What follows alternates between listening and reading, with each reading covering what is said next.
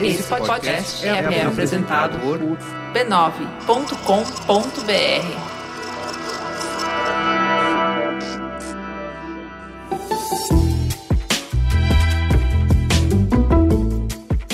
Mamileiros e mamiletes, bem-vindo ao nosso exercício semanal de respeito e empatia. Eu sou a Cris Bartz. Eu sou a Juva Lauer e esse é o Mamilos, o podcast que faz jornalismo de peito aberto. Bora então para o nosso anunciante? Esse ano, o Bradesco traz novamente uma campanha inspirada e feita com muito carinho. Sabe quem voltou? Os vagalumes! A gente tem até um deles no estúdio. A animação agora destaca a Luna, uma vagalume que não brilha. E com a ajuda de Vitinho, um menino com síndrome de Down, Luna vai provar que cada um é único e que as diferenças é que nos fazem brilhar. Eu já vi o vídeo, aquela coisa, né? Mesmo coisa do ano passado. É pra chorar, hein? e tem mais. A campanha também traz a hashtag Brilhe do Seu Jeito, que está sendo compartilhada trazendo histórias de criadores de conteúdo que falam sobre o seu brilho único. Bem mamileiro, bem do jeito que vocês gostam, que vocês adoram chorar, né? É isso aí, tem fofura garantida. Corre pra ver o vídeo youtube.com barra Bradesco. Bora então pra teta?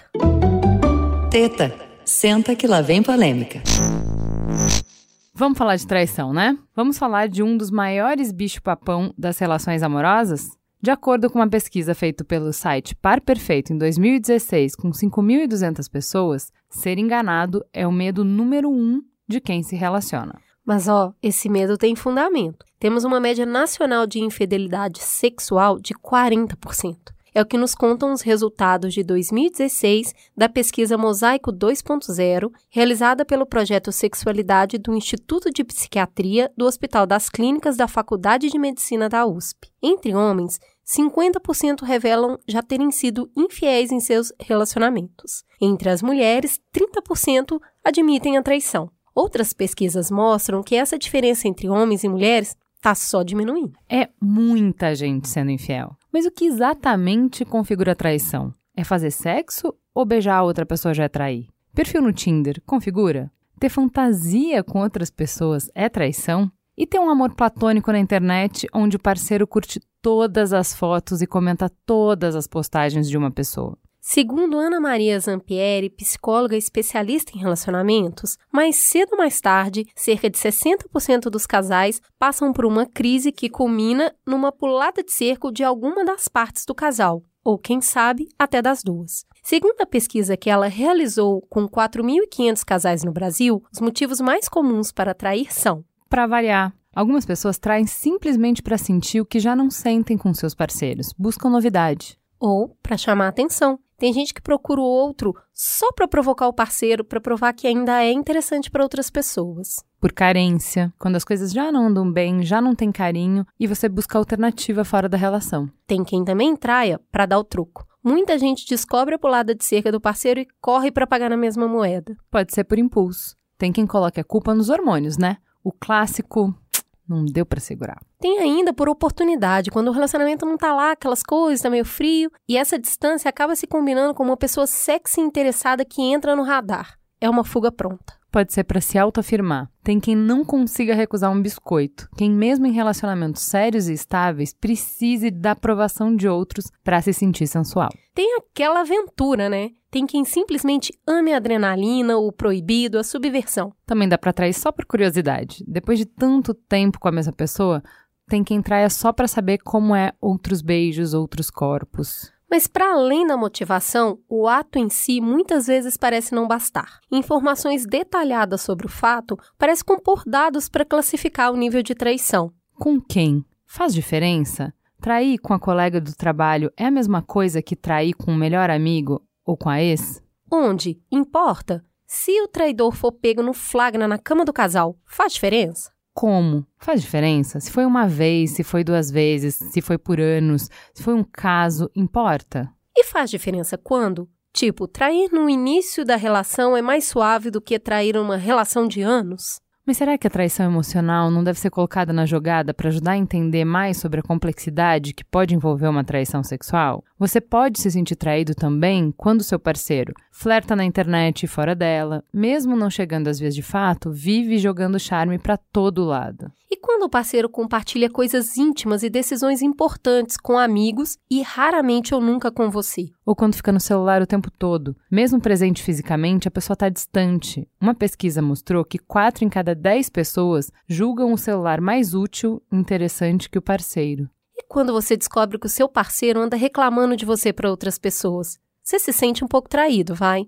Quando a pessoa mente ou esconde informações sobre a sua situação financeira. Em uma pesquisa com 23 mil pessoas, 60% dos respondentes consideram infidelidade financeira tão grave quanto física. E quando a pessoa entra num relacionamento amoroso com o trabalho? Passa 12 horas por dia trabalhando e quando não está trabalhando, está falando do trabalho. Aí os contornos de uma traição vão ganhando camadas mais complexas do que simplesmente ele ou ela não presta. Quem trai é culpado pelo ato em si, mas as razões que levam a chegar neste ponto podem envolver muitas coisas. E é para conversar sobre isso que o Mamilos de hoje está à mostra. Vem com a gente. E para conversar com a gente desse tema super polêmico, temos de volta na nossa mesa a musa, a maravilhosa mais pedida, Ana Canosa e Zinda House.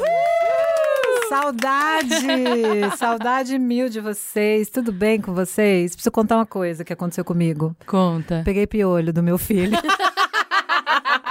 Cara, aos 51 anos foi o cúmulo da maternidade. Sem brincadeira. Eu tenho odeio piolho. Eu era a criança mais piolenta do mundo. E eu já tenho pouco cabelo. E eu peguei piolho. Meu, é demais, foi demais. Muito ah, sexy começar. A Raquel, é, a Raquel já passou por isso agora esse ano. A gente, o, o piolho já correu solto Ai, pelos. Mas pegou no seu cabelo? Não, no pois meu é, não. amiga. Pegou no meu. Mas já tô sem livre de piolho, gente.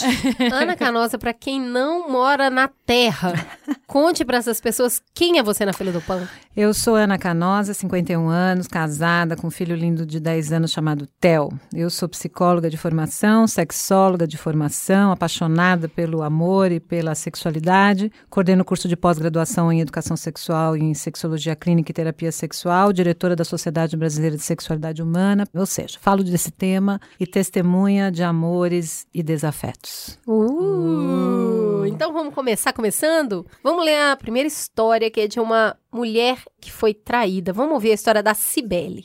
Em 2013, eu tinha um namorado de escola, o Beto. O cara era tão errado que as minhas amigas faziam intervenção de tempo em tempo só para me alertar o quanto ele me fazia mal. Mas na época eu nem percebia. Eu achava que ele me amava, ele me compreendia. Eu era um adolescente na fase em que os pais não sabem bem como lidar e o Beto era tudo para mim. Até que ele entrou na universidade e as coisas começaram a piorar. Eu ainda estava terminando o ensino médio, tinha toda aquela pressão do cursinho e a gente começou a brigar bastante nessa época. Terminamos e voltamos algumas vezes tudo caminhava, até que um dia ele começou a falar muito de uma amiga dele, a Elaine. Tudo era essa amiga. Eles faziam tudo juntos e eu, naquela loucura tóxica, fiquei morrendo de ciúmes. Eu tinha ciúmes da amiga dele, mas quem era eu para sentir ciúmes do cara que fazia tudo para mim? Quando finalmente eu reclamei da super proximidade entre os dois, o Beto disse que eu tava louca, que Elaine era apenas uma amiga e que ele se sentia ofendido por eu falar tal coisa. Ele parou de falar da Elaine para mim,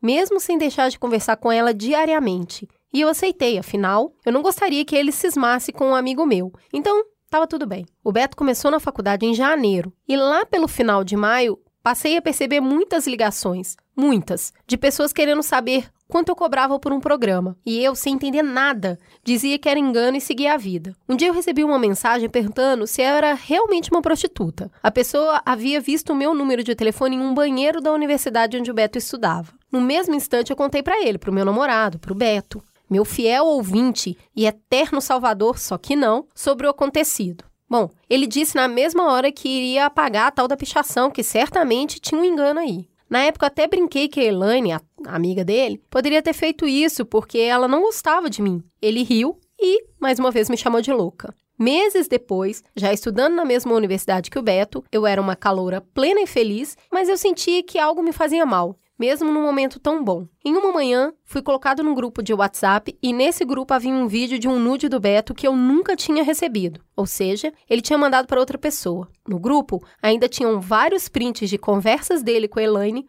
por meses. E uma mensagem que dizia que se eu não terminasse com o homem dela, ela vazaria todas as mensagens, incluindo fotos minhas, vídeos. Bom, Era a Elaine. Pedi explicações pro patife do Beto e ele disse que a Elaine estava maluca. Todas malucas para ele, percebam. Que ele ia falar com ela, ia pedir explicações, uma ladainha. Eu saí diversas vezes desse grupo e a Elaine sempre me colocava de volta. Ela confirmou que foi ela quem colocou o número do meu celular no banheiro da universidade e disse que faria coisas muito piores. Até de morte ela me ameaçou e disse que sabia de todos os meus passos. Com todo esse tormento, eu terminei com Beto, mas eu ainda tinha muitas dúvidas se ele me traía. Afinal, ele dizia que a Elaine era louca, mas ele também falava isso de mim. Segui a minha vida, sempre com a dúvida se ele tinha me traído ou não. O motivo do término, eu acabei fazendo mais porque aquilo estava me fazendo muito mal, toda aquela situação. Algum tempo depois, eu soube que o Beto estava namorando com uma menina muito mais nova que ele. Ela tinha uns 14, 15 anos de idade. Pensei então que Elaine podia realmente ser a, a, xarope que ela parecia ser e que ele não estava com ela. Então talvez o Beto nem merecesse tanto assim o meu ódio. Eu resolvi mandar uma mensagem desejando Feliz Natal para ele e, poucos minutos depois, Elaine mandou mensagem para o meu WhatsApp dizendo que era para eu desistir do homem dela. Mandou ainda vários prints explicando que eles sempre estiveram juntos e estavam juntos, inclusive naquele momento. Agora eu não tinha mais dúvidas. O meu ódio foi lá em cima e eu nunca mais falei com aquele escroto do Beto. Hoje eu passo bem longe quando eu vejo um dos dois na rua. Essa é a história do meu sofrimento e eu espero que ela sirva de lição para nunca mais confiar em macho.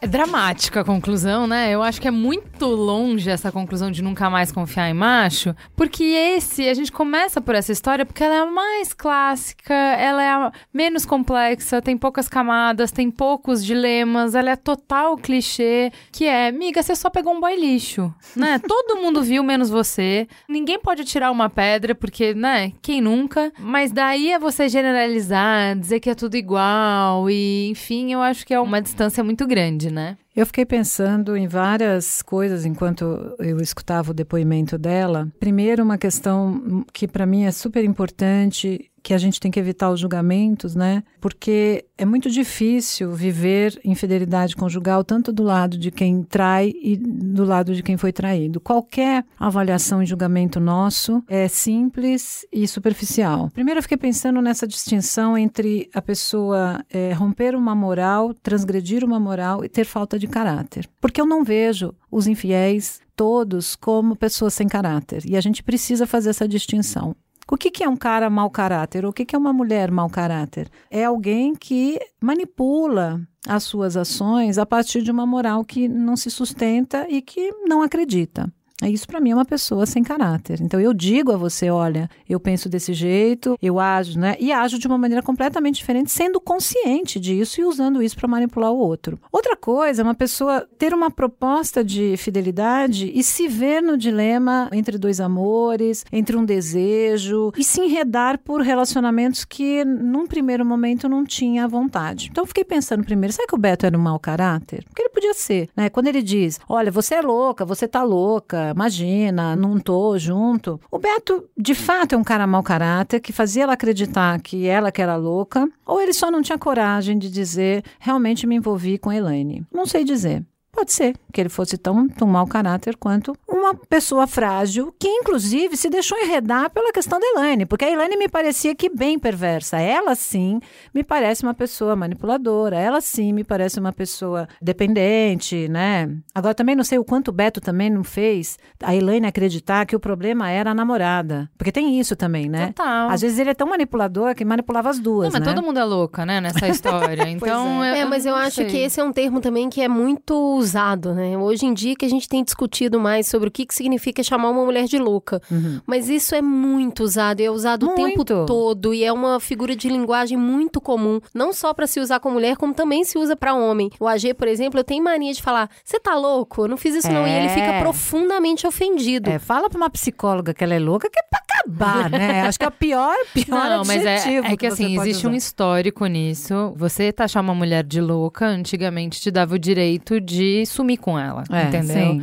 Então, acho que é por isso que pra gente é, soam muitos alarmes quando o cara fala uma coisa dessa, entendeu? Mas quando isso o é cara muito fala, "Você é recente. louca", e muita você para mulher e não olha tem assim, ah, consciência querido, disso. peraí, só um pouquinho, eu não sou louca, né? Eu tô vendo É. alguma coisa, é por algum motivo. Eu acho que, assim, dessa história, pra gente já passar pra segunda, porque a gente tem muitas histórias e tem, vai aumentando a complexidade, acho que tem algumas coisas, Ana, que a gente pode falar que, assim, tem coisas que todo mundo vê, sabe? E você tá envolvida no relacionamento, porque eu acho que esse caso, ele não é complexo. Não era uma história que foi uma profunda surpresa, Aham. uma profunda decepção. Ela era muito nova. E quando a gente falou de relacionamento abusivo há muitos anos, a gente falou uma coisa que eu sempre lembro que é repertório. Uhum. Entendeu? Quanto menos repertório você tem, mais vulnerável você tá. Você não foi burra, você não foi. Não, é, é óbvio, você não tem experiência de vida o suficiente pra ouvir os sinais, pra olhar e falar assim, cara, isso tá estranho. E se eu tô sentindo alguma coisa, que é uma coisa que a, a Cris sempre fala de escuta seu instinto. Intuição, você não é né? louca, É, né? Se é. você tá estranhando alguma coisa, tem motivo, né? Acho que é uma coisa de intuição, né? E aí, até pela própria caracterização da relação dele com a outra mulher, né? O quanto que essa identificação que ele tinha com essa amiga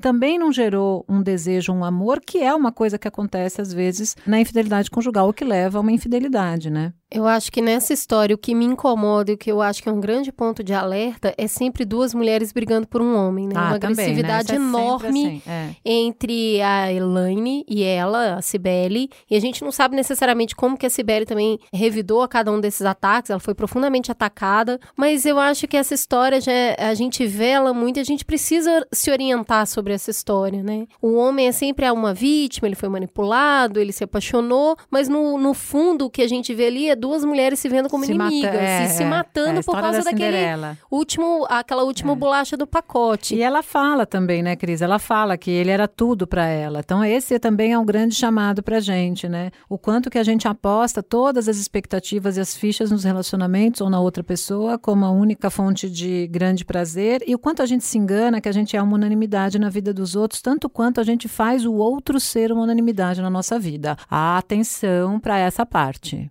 É isso aí, eu acho que essa é a maior bandeira que a gente pode levantar nesse caso aí. Vamos pro segundo relato do Jefferson. Conheci o Olavo num encontro inusitado, um dia chuvoso em que entrei num shopping para sacar dinheiro. Eu subi a escada rolante, ele estava numa mesinha tomando um café, trocamos olhares, na sequência ele me seguiu e eu tomei a iniciativa de puxar a conversa. Conversamos bastante naquele dia, descobrimos que trabalhávamos na mesma empresa e nunca tínhamos nos encontrado. Foi paixão à primeira vista. Começamos um relacionamento e decidimos investir no namoro. Poucos dias depois, o Olavo me falou que passaria um mês em outro país por causa de um intercâmbio já planejado anteriormente. E, muito triste, perguntou se eu esperaria por ele. Lógico que eu esperaria. Foi difícil ficar longe, mas a gente estava curtindo muito a nossa relação. Quando o Olavo voltou, nosso relacionamento não tinha mudado em nada e assim seguimos, comemorando mês a mês. Era tudo lindo. Com seis meses de namoro, comecei a notar uma diferença no comportamento do Olavo. Ele começou a ficar agressivo na maneira de falar, de agir e até me empurrou uma vez. A gente começou a se desentender por qualquer coisa, mas confesso que até aquele momento eu não entendia muito bem o que estava acontecendo e decidi lutar pela relação.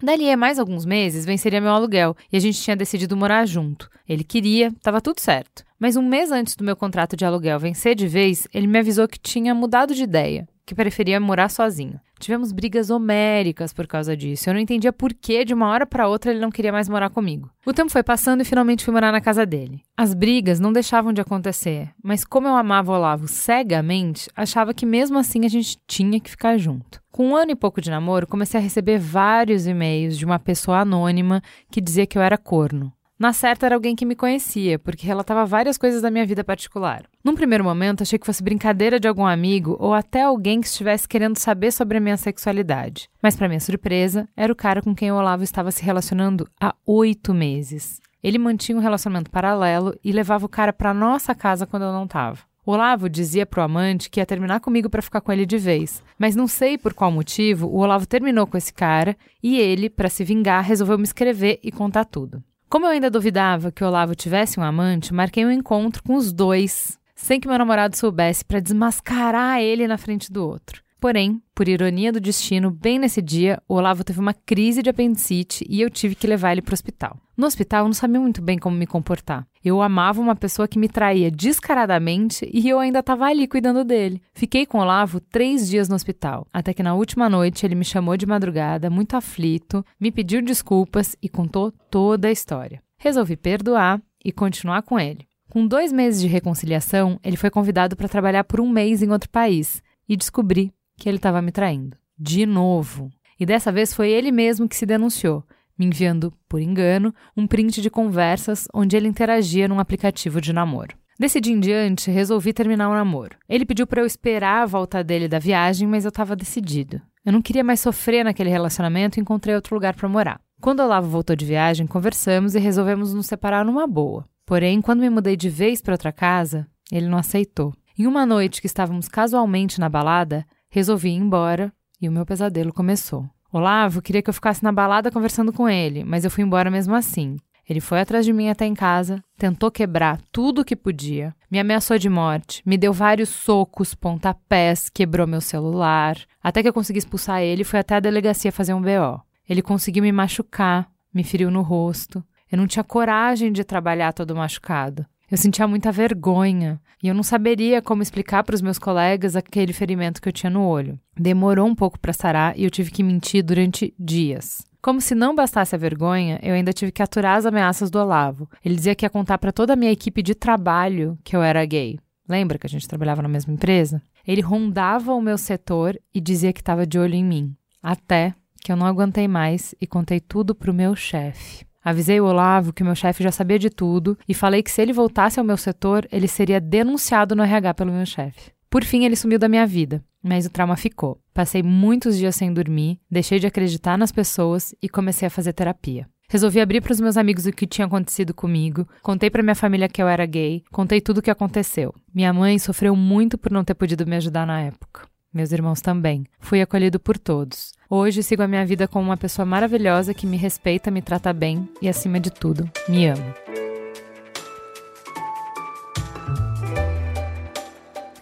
Ai, gente, que lindo final, né? Nossa, serviu para serviu para uma coisa muito linda essa história, né, na vida dele, né, dele poder saber que ele podia contar com várias pessoas no trabalho, de reafirmar a pessoa que ele é e a orientação sexual dele. Que lindo, né? Que bom que isso eu aconteceu. Que bom que isso do aconteceu, né? proteger Também. ele. Nossa, eu fiquei Nossa, muito eu também. emocionada. Fiquei com vontade de chorar, sem brincadeira. E eu fiquei muito emocionada da mãe dele, porque assim, eu fiquei tão angustiada dele ter passado por tudo isso sozinho, de não poder contar pra ninguém por causa disso, dessa circunstância, assim. Tem várias coisas, eu acho, Ana, que essa história puxa pra gente.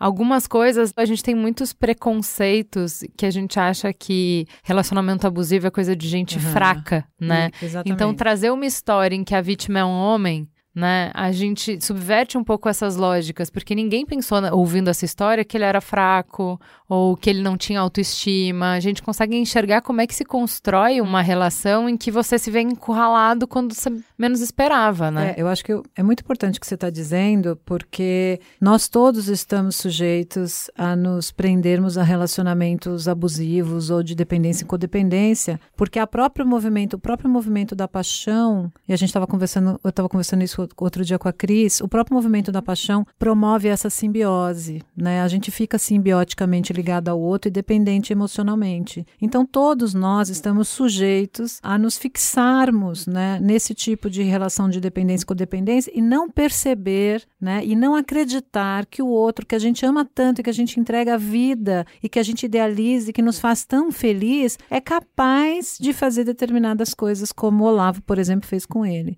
né? Quer dizer, um perfil bem narcisista, né, um perfil violento, um perfil abusivo, né? Em alguns momentos eu falei, nossa, acho que o Olavo ali tem uma, uma questão moral positiva, né? Quando ele diz e conta o que aconteceu e diz que foi infiel e chora, eu falei, ai, ufa, tem, né? Vamos acreditar na humanidade. Mas no fundo, no fundo, o Olavo tem sérios problemas psíquicos, né? Um cara bem psicopatinha mesmo, incapaz de lidar com a frustração e muito violento. Então, acho que a gente precisa fazer esse apelo mesmo. A gente realmente pode se engajar em, em relações assim.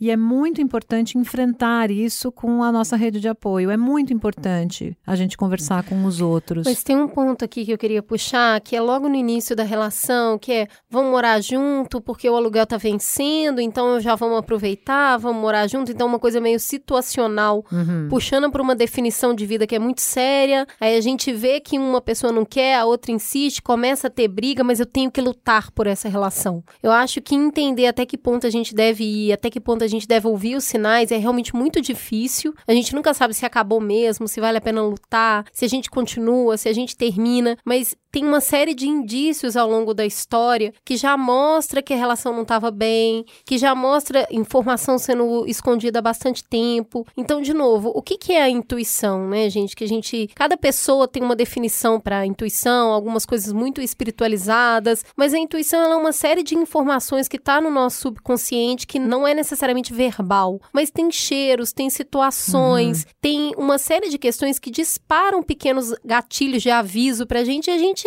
tema em negar, em não escutar essas informações que estão no nosso subconsciente. E tem uma coisa muito importante que em relações pessoais, muita gente fala assim: eu senti o cheiro que estava alguma É. coisa errada.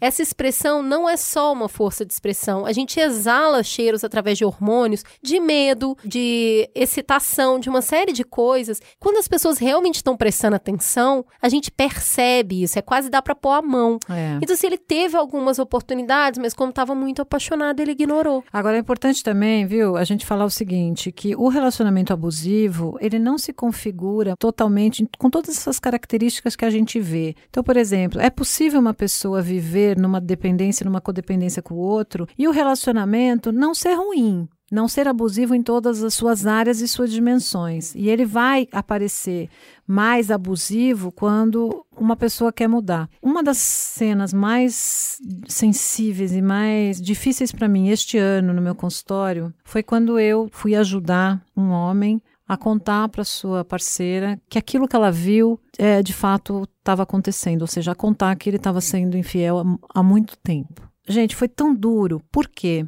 Porque essa moça chega no meu consultório completamente ingênua, mas completamente ingênua sobre o que estava acontecendo, mas completamente. Então ela começou a criar uma série de hipóteses sobre por que, que a- uma área da vida deles não estava funcionando. E ela criou hipóteses assim muito né, diferentes e tal para entender por que, que aquilo não funcionava. E ela chegou para ele depois de muito tempo em que ela questionava e ele tinha reações assim um pouco também você tá louca ou então, né, ficava um pouco ríspido, porque até como defesa, porque ele não queria entrar no assunto e não queria contar. E então ela ela, ela chega para ele e diz: "Olha, eu fui numa terapeuta e eu quero que a gente trabalhe isso". Uma semana depois, ele viaja e ele diz que viaja porque ele gosta de ficar sozinho, assim, também umas desculpas, né? Que, assim, Uhum. tipo, e eu ficava pensando, gente, como é que essa moça não percebeu? Hum.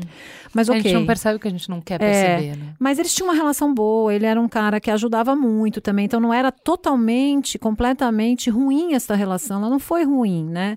E aí ele manda um print de uma foto, também que nem no caso aqui do Olavo. Aliás, isso é uma coisa bem comum É, eu acontecer. ia te puxar isso, porque assim, a gente teve essa discussão antes de começar a gravar, eu e a Cris, porque eu acho que as pessoas, muita gente é descoberto porque quer ser descoberto, porque é, tem, tem gente que deixa a pista, tem gente que manda. Isso. Porque eu acho que, assim, algumas vezes, é, acho que tem dois fatores que influenciam muito isso. Homem não termina relacionamento, via de regra, Aham. homem vai lá, trai, é, Aham. porque daí a mulher vai descobrir e ela vai terminar, então ele não precisa nem ter o trabalho de ter essa discussão, de dizer Uhum. Isso. que eu não quero, o que que eu não quero, por que que eu não quero, e se desfazer. É mais fácil ser o canalha, mas não ter esse trabalho. Então acho que isso é uma coisa. E a segunda coisa é eu não consigo mais lidar com a culpa. Então, Então. você tem que descobrir, porque daí eu vou, eu tô em pratos limpos, entendeu? Eu tô livre. Exatamente. Continua a sua história. É, não, exatamente. Acho que tem essas duas, essas duas coisas acontecem. As pessoas que de fato, sem querer, mandam coisas ou deixam pistas porque estão se sentindo culpadas, e aí o inconsciente vai lá e faz o, é o famoso É a- ato na- falho do Isso, Freud, é isso que eu né? ia falar. Na análise não existe sem querer, né? Exatamente. E às vezes, e às vezes tem essa questão de vamos tentar resolver desse jeito. O outro vai saber, vai se separar de mim. Bom, aí, enfim, daí eu chamei o cara. Aí ela ficou sabendo daquilo, ela viu o print, aí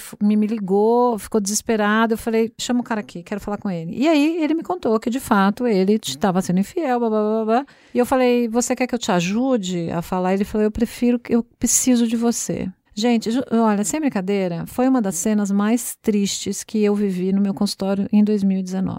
Porque para ela o mundo ruiu, porque ela não tinha a mínima ideia, a mínima ideia de que ele tinha há um ano uma pessoa. E aí a gente foi tentar catar esses caquinhos, porque de alguma maneira, no caso dela especificamente, a relação de tantos anos não tinha sido uma relação ruim. Então também não é justo com ela, e eu dizia isso muito para ela, não é justo com você, você pegar toda a sua história de sete anos que você teve com esse homem, que lhe ajudou e tal, e a gente está trabalhando até hoje, e colocar tudo a perder por conta da infidelidade. É, porque não é justo com a gente. Então, esses traços mais perversos, que de vez em quando aparecem, assim, de frieza, eles não configuram totalmente um ser humano sem caráter. Mas algumas pessoas, de fato, são pessoas sem caráter e que manipulam os outros a seu bel prazer. Esse Olavo me parece um pouco por aí, né? Mas como saber a diferença, né? Porque, por exemplo, quando ele fala assim, ó, ele me contou, ele chorou, ele pediu desculpa e eu resolvi perdoar. A gente vai contar casos mais pra frente que são mais complexos do que isso de pessoas que é isso, a vida é complexa, a vida não é tão preto no branco, que eu acho que isso é uma possibilidade. As, as pessoas é, são múltiplas, a Uhum. vida tem uma série de fatores e tal, e, e é possível que as pessoas se en- encontrem e, e conversem e construam a partir de uma traição. Eu não acho que a traição precisa ser o fim de tudo. Também não. Tudo bem, então se ele tem essa cabeça, ele escuta. A pessoa tá falando a verdade pra ele, tá pedindo desculpa, tá por que, que eu não daria uma outra chance? Claro. Então, como saber que você tá sendo manipulado? Como saber quando não é verdade? Como é que a gente sabe? Então, eu acho assim que existem alguns outros tipos de alarmes, né? Por exemplo, as pessoas que de fato não conseguem conversar sobre os seus assuntos, pessoas que não conseguem entrar, é, ficam irritadas quando você vai tratar de temas mais sensíveis como esse. Eu acho que às vezes as pessoas que são muito narcisistas também, elas têm um olhar mais egocentrado para as coisas, então de fato fica mais complicado conversar. Então assim, é difícil a gente dar características, né? Porque cada pessoa é uma pessoa, mas eu acho que a gente vai, eu acho que a Cris fala muito bem essa questão da intuição, a intuição vai mostrando pra gente que alguma coisa não tá bem. Vamos pro terceiro, Cris? Bora ver o relato do Sérgio. Namorei a Sandra por seis meses até que resolvemos dividir um apartamento e viver uma vida de casados. Este era o meu segundo relacionamento sério e já no primeiro eu tinha concluído que relacionamentos monogâmicos não eram para mim. Porém, eu sempre respeitava esse acordo monogâmico e mais uma vez me vi numa relação assim. Logo nos primeiros meses de casamento, senti que caímos forte na rotina. Eu gostava muito da Sandra, mas sentia muita vontade de ter outras experiências. No nosso aniversário de dois anos, eu propus uma coisa nova: passarmos a frequentar casas de swing e ficarmos com outras pessoas. Foi o período em que me senti mais feliz em um relacionamento. A abertura para o swing me fez gostar ainda mais da Sandra. Fizemos nossas festas por alguns meses, mas depois desse período, ela não quis mais ir perdeu o interesse e acabamos voltando para a nossa relação monogâmica. Passei um período infeliz até que resolvi baixar um aplicativo de encontros, apenas para passar o tempo. Eu não conversava com nenhuma mulher nesse aplicativo, era apenas para alimentar o meu ego, para ver quem tinha interesse em mim. As coisas aconteceram assim por uns dois meses, até que eu dei match com uma mulher que achei muito interessante, a Sheila. Acabei fazendo contato e a gente marcou um encontro. Esse encontro acabou em beijos e depois vieram mais três encontros. Eu me senti bastante culpado, principalmente pelas mentiras que inventava para sair com outra mulher. Nosso casamento estava bem frio e pouco tempo depois dos meus encontros, a Sandra me chamou para ter uma DR. Abri o jogo, falei que não estava feliz e também falei que havia atraído. Terminamos tudo no mesmo dia. Para completar, a Sheila me deu um pé na bunda na mesma semana. Mas é isso, né? Quando a gente se relaciona com mais de uma pessoa, corre o risco de tomar mais de um pé na bunda. Eu pensei que a Sandra nunca fosse me perdoar, mas depois de um tempo, voltamos a nos falar e, apesar do término, acho que conseguimos manter um carinho um pelo outro.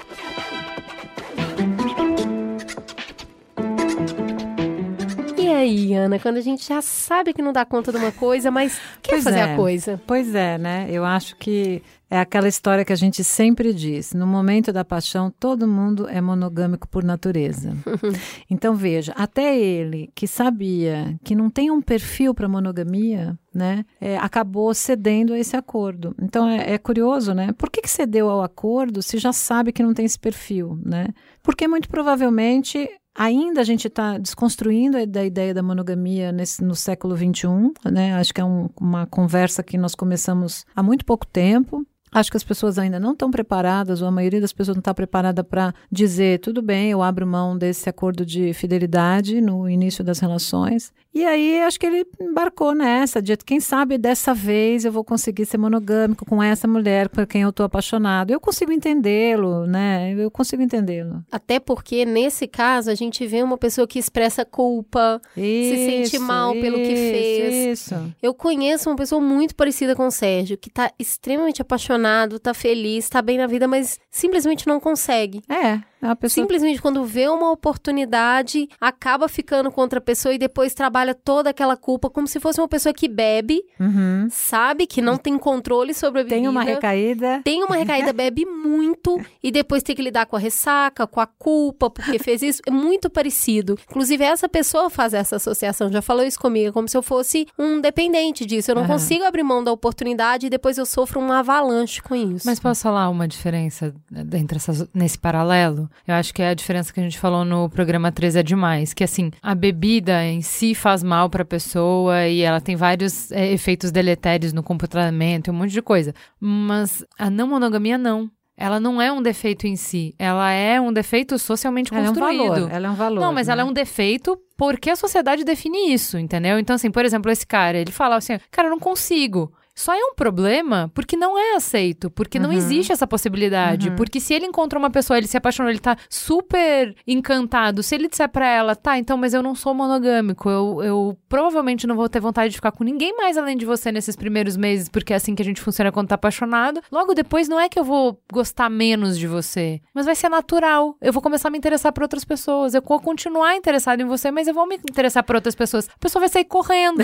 Então aí, eu, eu, o que eu vejo de honestidade no relato dele, ele falou assim, cara, é, eu não, não vai funcionar pra mim, mas não, não tem essa escolha, não tá no cardápio pra mim, você pode ser isso ou pode ser aquilo. E aí, pra quem se interessar por isso, tem um programa inteiro sobre isso. O que eu acho interessante é que, assim, não é só esse jeito de dar errado. Quando você quer uma coisa e você topa abrir mão dessa coisa que é muito importante, que é a sua essência, pelo outro, por amor, vai dar merda. Ou você não vai conseguir bancar isso, que é você vai acabar atraindo, ou você vai viver frustrado, vai viver irritado, vai viver emocionalmente indisponível, porque uma necessidade básica sua não está sendo atendida por amor. Essa ideia de É. que eu vou me castrar por amor, eu, assim, sério, não consigo ver isso funcionando. É, eu acho assim, eu acho que o problema está naquela velha eh, frase na- no, altar de eh, prometo ser fiel para sempre, amém. Eu acho que as pessoas se propõem. Então, assim, eh, às vezes você se propõe a ser fiel. Você fala, bom, tá bom, ó, nós vamos ser fiéis, nós vamos ser leais, então vamos se propor a isso. Agora, apostar que eu vou conseguir ser fiel pro resto da vida, é, gente, é uma aposta que não, não façam. Alô, atenção, não façam, não existe isso. Esquece esse negócio. Eu acho que eu posso apostar na proposta. Talvez se ele tivesse deixado claro para sua companheira que ele, né, é uma pessoa que precisa de variação sexual, que para ele ser monogâmico é um puta de um desafio, talvez ela também tivesse ali um pouco mais presente nele e eles conversassem mais. A hora que começar a esfriar o sexo, o que, que a gente vai fazer? Né? Essa coisa de dar Gente, um contínuo de desenvolvimento. Eu só acho que tem muitas certezas nisso e as pessoas não têm essa certeza. Pois é isso que eu tô te falando. Eu não tenho É. certeza que, pra mim, eu não vou conseguir ser monogâmico, então eu sempre vou ser aberto com a Claro. pessoa. Porque a gente tá num bastião de construção social muito forte da monogamia. Então eu, eu sempre vou tentar ser monogâmico. Eu sempre vou tentar. Eu posso, inclusive, em algumas relações, até porque a gente é monogâmico serial. Exatamente. Isso é muito importante deixar claro. Durante o tempo que a gente tá com uma pessoa, a gente se propõe a ficar só com ela. E depois termina e fica com outra. Uhum. E aí tem gente que no meio aí dá umas quebradas de asa. O que eu tô querendo dizer é que dificilmente a gente tem esse nível de autoconhecimento do que a gente dá conta e do que a gente não dá. E quando você entra numa relação e você conhece a pessoa, igual a gente já viu aqui, a menina lá da primeira conversa sabia, eh, sofreu até a intervenção das amigas. O cara da segunda conversa já viu que o Olavo lá não queria morar junto, depois foi morar junto. Aqui a gente tá vendo também o que, que acontece quando a gente entra numa relação, a gente acha que dá conta. É, verdade. A gente acha que vai conseguir. E a relação, a gente sempre pensa lá no curto prazo, até porque quando a gente tá apaixonado, e a neurociência explica isso, o nosso cérebro funciona quase num estado de pequena demência. Exatamente. A gente gente não pensa direito. Então, a gente viu três relações aqui de gente que se conheceu e foi morar junto muito rápido. Então, você ainda tá nesse estado de pequena demência, e aí você tá com o braço estendido e fala, eu dou conta de ficar com o braço estendido. Pois é. E às A hora que passa três horas que você tá com o braço É. estendido, amigo, é outra dor. E o problema é assim, né? Às vezes um tá numa fase do relacionamento e o outro tá noutra. Então você tá ali numa fase da paixão, e aí tem outro que tá indo já pra fase do amor, e tem outro que já tá indo pra fase do apego, e aí rola um problemão, porque às vezes eu não tô no mesmo, na mesma fase e tem muita, muito a ver com o ciclo de vida também. Muitas vezes, num determinado momento da sua história, se o outro for infiel, isso pra você pode ser impactante, mas não tanto. Uhum. Em outro momento da vida, isso pode ser, nossa, pode ser o buraco que faltou para você cavar a sua, sabe, a sua cova mesmo, e você acaba com a sua autoestima. Então tem muito, né? Relacionamento é muito, são muitas variáveis que vão convergindo. Recentemente, eu assisti uma a peça do Miguel Falabella da Zezé Polessa, tem mais dois atores que eu não vou me recordar o nome, que chama A Mentira. Vocês viram essa peça? É que eu acho que ela não está mais em cartaz que é muito interessante, porque ela vai fazer uma reflexão assim: o quanto que a gente conta ou não conta sobre uma infidelidade. Sabe? Porque quando a gente, por exemplo, quando o pessoal que é adepto da, da relação aberta, do poliamor, etc., vai lá e diz: não, olha, a gente precisa escancarar porque isso é honesto, a infidelidade é desonesta. Porque você está escondendo, as pessoas são hipócritas. Beleza, é fato, eu acho que é mesmo, eu acho que é, uma, é uma, um tipo de relação mais verdadeira, no sentido de você deixar claro o que está acontecendo. Mas nem sempre deixar claro o que está acontecendo resolve a sua relação. É produtivo. é né? produtivo para a relação, né? Eu não estou dizendo que as pessoas têm que mentir, mas a peça ela mostra muito claramente uma situação de dois casais onde a mentira ela funcionou para manter a relação muitas vezes. É, eu costumo falar isso, que a gente é muito hipócrita, que acha que a verdade constrói tudo, e eu acho que a mentira, ela é uma arma social, ela é uma arma de convivência. Vou dar um exemplo muito bobo, mas que ajuda a ilustrar isso. Quem fala isso é o Dalai Lama, no livro dele, Ética para o Novo Milênio, quando ele fala, ah, vem uma pessoa correndo e vai numa bifurcação, vai para a direita. Na sequência, vem um monte de homem correndo com prego, com faca na mão e te pergunta, você viu para onde aquele homem foi? E você viu. Uhum, Se você falar pra onde ele foi, provavelmente esse homem vai ser morto. uhum. Você nem sabe se ele merece, se ele não merece, o que, que ele fez, o que, que ele não fez. Mas provavelmente você vai falar, ele foi por lá, ou eu não vi. Então ela é uma arma que É muitas mesmo. vezes a gente usa de maneira social. E quando a gente conta, a gente tem que entender também por que, que tá contando. Eu costumo sempre fazer uma brincadeira. Falo, se eu for traída, eu não quero saber, porque o problema não é meu. Eu também, meu, pelo amor de Se Deus. se apaixonou, vai ter que me contar, porque a gente vai ter que Isso, terminar a, a gente- relação e tal, e tem que, tem que fazer isso. É isso mesmo. Se viveu uma aventura, meu amigo, lide com a sua culpa, lide com o- a sua falha. Eu tô aqui levando a minha vida, tô fazendo, tô feliz. Aí você vai vir me contar porque você quer ser honesta e aí você vai destruir a minha vida. Eu acho que dependendo. Então, assim, eu não quero saber. Eu acho que dependendo da situação, eu também não quero saber. Eu teve, teve uma época que também eu, eu tava assim. Cara, eu tinha assim, no consultório, sei lá, 80% era infidelidade conjugal das 7 da manhã às 9 da noite. Cheguei pro meu marido e falei, cara, é o seguinte, ó, deixa eu falar um negócio. Nós estamos precisando do meu dinheiro para pagar essa casa também, né? Tamo, né? Então, olha, eu tô lidando com esse tema das 7 da manhã às 9 da noite, quatro, três vezes na semana no mínimo. Então, vamos combinar uma coisa, que para eu poder dar conta dos meus pacientes, se você me trair, pelo amor de Deus, não me faz eu saber, porque eu preciso minimamente de uma estrutura É. para poder dar conta sem julgamento, porque veja, por mais e eu sou uma pessoa, eu sei que eu não sou uma unanimidade na vida do meu marido. Eu já fui traída quando era jovem, tive dois casamentos, não sei se meus dois maridos me traíram, ou se o Paulo me trai, se já me traiu, se meu primeiro marido, não sei, não fiquei sabendo, não tenho motivos para desconfiança, mas eu tenho a plena realidade e concepção de que eu sou, não sou uma unanimidade na vida dos dois ou das pessoas com quem eu partilhei a minha história de vida afetiva sexual. Eu sei disso. O fato de eu saber disso não me imune da dor de eu descobrir alguma coisa. Uhum. Às vezes eu, eu tô ali e eu vou contar bem a minha humanidade para todo mundo, né? Já que eu sou assim íntima dos mamileiros e mamileiras. Às vezes eu faço essas coisas bem ridículas também, de quando depois que você transa, uma transa boa, né? Não aquela transinha vagabunda que você nem faz muita coisa, mas aquela transa boa que foi incrível. Aí eu olho pro Paulo e falo assim: ah, eu sou a pessoa que melhor você transou na vida. Bem ridícula. Eu, eu tô assumindo a minha ridícula, bem ridícula.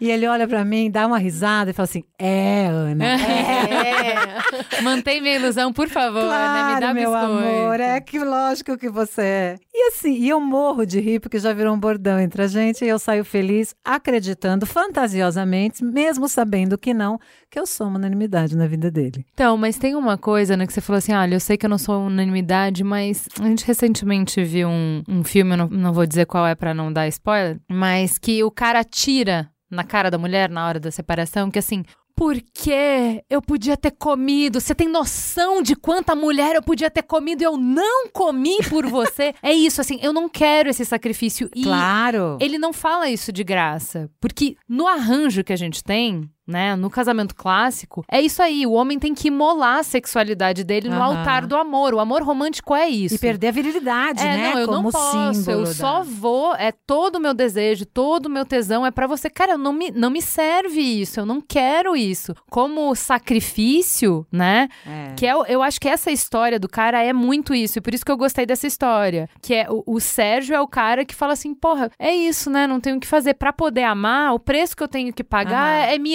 emolar. Não, mano. Não vai rolar. Não. É. Assim, primeiro porque eu, não é o que eu quero. E segundo que eu não acredito que isso seja possível, entendeu? Então vamos lá. Pra, vou contar a história agora da Mariana. Eu sou a Mariana e a minha história envolve pelo menos quatro pessoas. Eu e a minha namorada, Carla. E a Silvana e a namorada dela, Joana. A gente era todo mundo do mesmo círculo de amigos e mesmo namorando a Carla, eu fiquei interessada na Silvana no momento em que a vi. Meu namoro com a Carla era incrível no começo, mas depois de um certo tempo a coisa desandou. Carla tinha muito ciúme. Ela competia com os meus amigos, queria prioridade em tudo. Então a gente começou a brigar muito, chegando até a rolar agressão física da parte dela. Desde a primeira vez que eu vi a Silvana, fiquei interessada. Mas como ela namorava a Joana, que também era minha amiga, ficar com ela nem passava pela minha cabeça. O meu relacionamento com a Carla desmoronava aos poucos e no contexto de grupo, naturalmente fui me aproximando da Silvana e nos tornamos amigas muito próximas. No dia do meu aniversário, chamei alguns amigos para comemorar num bar que sempre íamos e ali percebi que eu realmente estava muito afim da Silvana. Ela tinha rompido com a Joana, estava solteira e eu senti que era a minha oportunidade. Naquela altura do campeonato, eu já sentia zero vontade de continuar com a Carla. Se eu engatasse um romance com a Silvana, tinha certeza absoluta que eu largava a Carla. No dia do bar, quando ninguém estava olhando, soltei uma cantada na Silvana. Ela embarcou e passamos a noite toda nos provocando. Não rolou nada, mas ali eu abri a brecha que faltava e a gente foi desenvolvendo. A gente se paquerava, trocava indiretas, tudo muito escondido porque éramos do mesmo grupo de amigos. Eu era comprometida e o término dela era recente. Um dia, não aguentando mais, resolvemos colocar em prática tudo que a gente fantasiava e fomos direto para um motel. Foi aí que começou o perrengue amoroso mais complicado da minha vida. Eu me apaixonei de cara. Eu estava pronta para terminar de vez o namoro, assumir a Silvana e enfrentar o julgamento por parte dos nossos amigos. Eu estava perdidamente apaixonada e pronta para começar uma coisa séria. Mas ela não estava pronta. A Silvana voltou para Joana. Eu fiquei abalada, mas acabei aceitando o fato dela voltar com a ex e me tornei a amante. E agora vai ficar confuso. A Silvana era minha amante porque eu ainda namorava a Carla. E eu era amante da Silvana porque ela tinha voltado a namorar a Joana. Formou o balaio de gato. Enquanto o relacionamento da Silvana com a Joana evoluía aos trancos e barrancos, em mim crescia a esperança de subir de status. Sim, eu achava que um dia a Silvana ia perceber que eu era o amor da vida dela, largaria a Joana de vez, me assumiria e a gente viveria felizinhas para sempre. Só que não. Não bastando me ter como amante, a Silvana foi lá e arrumou duas novas amantes. Como é que é? A cara da Ana. Pois é, a amante número dois era do mesmo grupo de amigos. E como ninguém sonhava que eu tivesse um caso com a Silvana, ninguém imaginava que eu era amante número um, eu ficava sabendo de todas as fofocas. Quando eu descobri a amante número dois, terminei tudo com a Silvana e me afastei. Afinal, preste atenção, algum escrúpulo eu ainda tinha. Eu me senti enganada. Eu tava arrumando todo o terreno para um relacionamento feliz e perfeito com a Silvana e ela me arranja outra pessoa pra bagunça? Mas a carne é fraca e eu mais ainda. Ficamos num vai e vem sem fim. Perdi a conta de quantas vezes eu e a Silvana brigamos e reatamos. Lá atrás, depois de alguns meses de envolvimento com a Silvana, eu terminei tudo com a Carla. Ela nunca soube da minha traição. Eu terminei porque não aguentava mais mentir pra ela e nem queria mais brigar. Naquele ponto, eu já estava 300% apaixonada pela Silvana. Com o passar do tempo, surgiu na equação a amante número 3, que era uma colega de trabalho da Silvana, e eu resolvi tomar uma atitude. Eu toda preparada para assumir um relacionamento a sério com a Silvana e ela namorando a Joana e mantendo a minha e mais duas amantes? Eu tinha que fazer alguma coisa? Então bolei um plano. Como nós éramos todas do mesmo círculo de amizade, ninguém sabia do meu caso com a Silvana, contei para uma amiga da Joana, que era minha amiga também, que a Silvana tinha duas amantes. Uma amiga do nosso próprio grupo, que era a amante número 2, e uma colega de trabalho dela, a amante número 3. Essa amiga em comum foi rapidinho contar tudo para Joana, que possessa confrontou a Silvana e elas terminaram definitivamente. Agora é o meu momento! Eu vou ser a namorada oficial no lugar da Joana! Eu fiz tudo direitinho, agi pelas sombras, desmascarei as duas amantes, consegui que a Joana e a Silvana terminassem, saí ilesa e com o círculo de amigos intacto. Eu tava eufórica e apaixonada. Agora finalmente a gente ia poder se amar livremente. Não vai. Não, certeza, né? certeza. Que... Então, Não, a gente, não Gente, ia ela não. não percebeu nada da história dela, né? A Silvana teve a pachorra de arrumar a amante Óbvio, número mas 4. é. Enquanto eu lutava pra ter a Silvana, ela arrumava uma quarta ficante que nada tinha a ver com o grupo. Era uma menina que ninguém conhecia e com essa menina Silvana resolveu namorar. A paulada do karma retornando no meio da minha cara. A amante número 4, que ninguém conhecia, chegou por último e virou a namorada oficial. Ali acabou. Eu não Sentou na janelinha.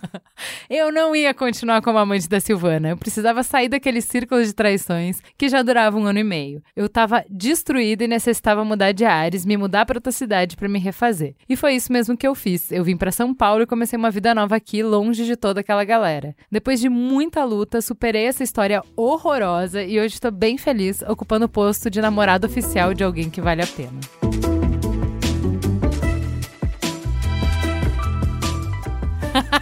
Muito bom, muito é bom. sensacional essa história, né? o que a gente é capaz de fazer nessa vida, né? Eu tenho algumas pontuações a fazer nesse caso. Fantástico, excelente. Primeiro que a Silvana é uma mulher desejante da porra, né, meu?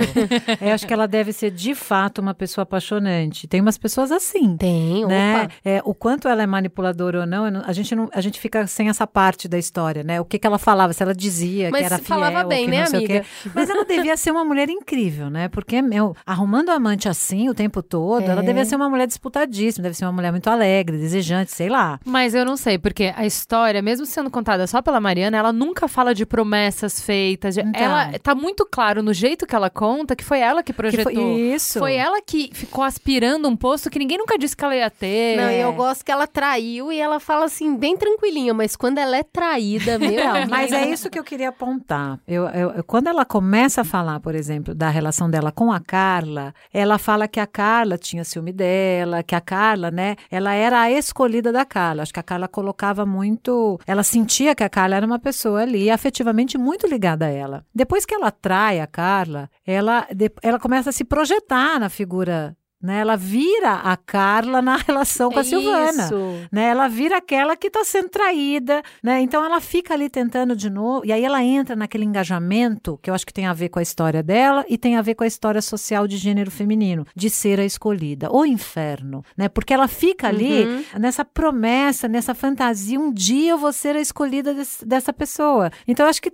Acho que tem uma coisa dela se ver um pouco na cara, tem uma coisa da própria personalidade dela, do porquê que ela, ela precisa ser escolhida, né? Precisa lutar com todo mundo. E tem uma coisa feminina, que é aquela, de novo, aquela, aquela herança insuportável, a malignidade da mulher ter que ser escolhida das pessoas. Isso é muito triste mesmo. Deixa eu contar uma história de traição minha, que é agora, tantos anos depois, eu acho engraçada. Teve uma época que eu me apaixonei perdidamente por um cara com quem eu trabalhava e ele vivia dizendo que o casamento, que ele ia se separar, que tava quase se separando. Eu era bem jovem, bem jovem. E eu tava perdidamente apaixonada por ele, ficava meio que esperando. Mas como eu tenho muita dificuldade de esperar, enquanto ele tava se resolvendo, eu arrumei outro namorado. Então eu namorava os dois ao mesmo tempo e eu tava bem apaixonada pelos dois. Aí eu fiquei vivendo essa situação um bom tempo. Um sabia do primeiro, mas o primeiro não sabia do segundo. E eu fiquei levando aquilo ali um bom tempo pra ver como é que ia se resolver. Aí eu não conseguia me decidir. O que é, eu, eu sentia que eu tava fazendo uma coisa errada, eu me sentia mal, mas eu tava tão bem, mas aí eu me sentia bem, mas eu tava tão mal. mas eu tinha dois, mas eu não tinha nenhum. E aí eu resolvi ir num numerologista, uma coisa assim. Eu tinha uma amiga de trabalho que acreditava muito nisso, falou: "Pô, joga pros búzios. Eles vão te ajudar a escolher". Falei: "Ah, gente, vou terceirizar essa responsa aí, hein? Vou lá". Aí joga os búzios e indica pra eu ficar com o outro que já era solteiro. Mas eu não tinha coragem de largar o outro. Aí eu terminei com o solteiro, fiquei com o que ainda estava casado. O que estava casado resolveu se separar, mas o dia que ele chegou na minha porta de mala, eu falei, putz, mas eu gosto é do solteiro. Tchau, sai daqui. Mandei o cara embora, voltei pro primeiro, mas aí ele já não me queria, porque ele tinha voltado pra primeira namorada. Eu fiquei sem os dois, fim da história. Isso pra mim sempre foi muito difícil, essa. Que na- no começo da história ela fala isso. Ela já sabia que ela não gostava mais da Carla. Ela sabia que ela tava apaixonada pela Silvana. O que, que ela ficava esperando a Silvana mostrar? Eu não entendo essa coisa de. De você garantir o mínimo, Aham, sabe? aham. Assim, isso- eu, Aham. eu acho isso tão mesquinho, eu acho isso tão É. covarde. Porque uma coisa é quando você tá na dúvida, né? né, Que a Cris falou, ah, eu tava apaixonada pelos dois. Outra coisa é, cara, você sabe que você não quer mais isso? Eu não sei, Você eu ficar é o medo de prendendo ficar alguém. sozinho. então, não. mas é que isso aí, é isso. É- eu acho que é. Isso me incomoda profundamente. São coisas tão mesquinhas, são coisas tão. São mesmo, Ana? Ah, então, olha, eu já sou uma pessoa que. É PB assim? Não, sou não. Não sou.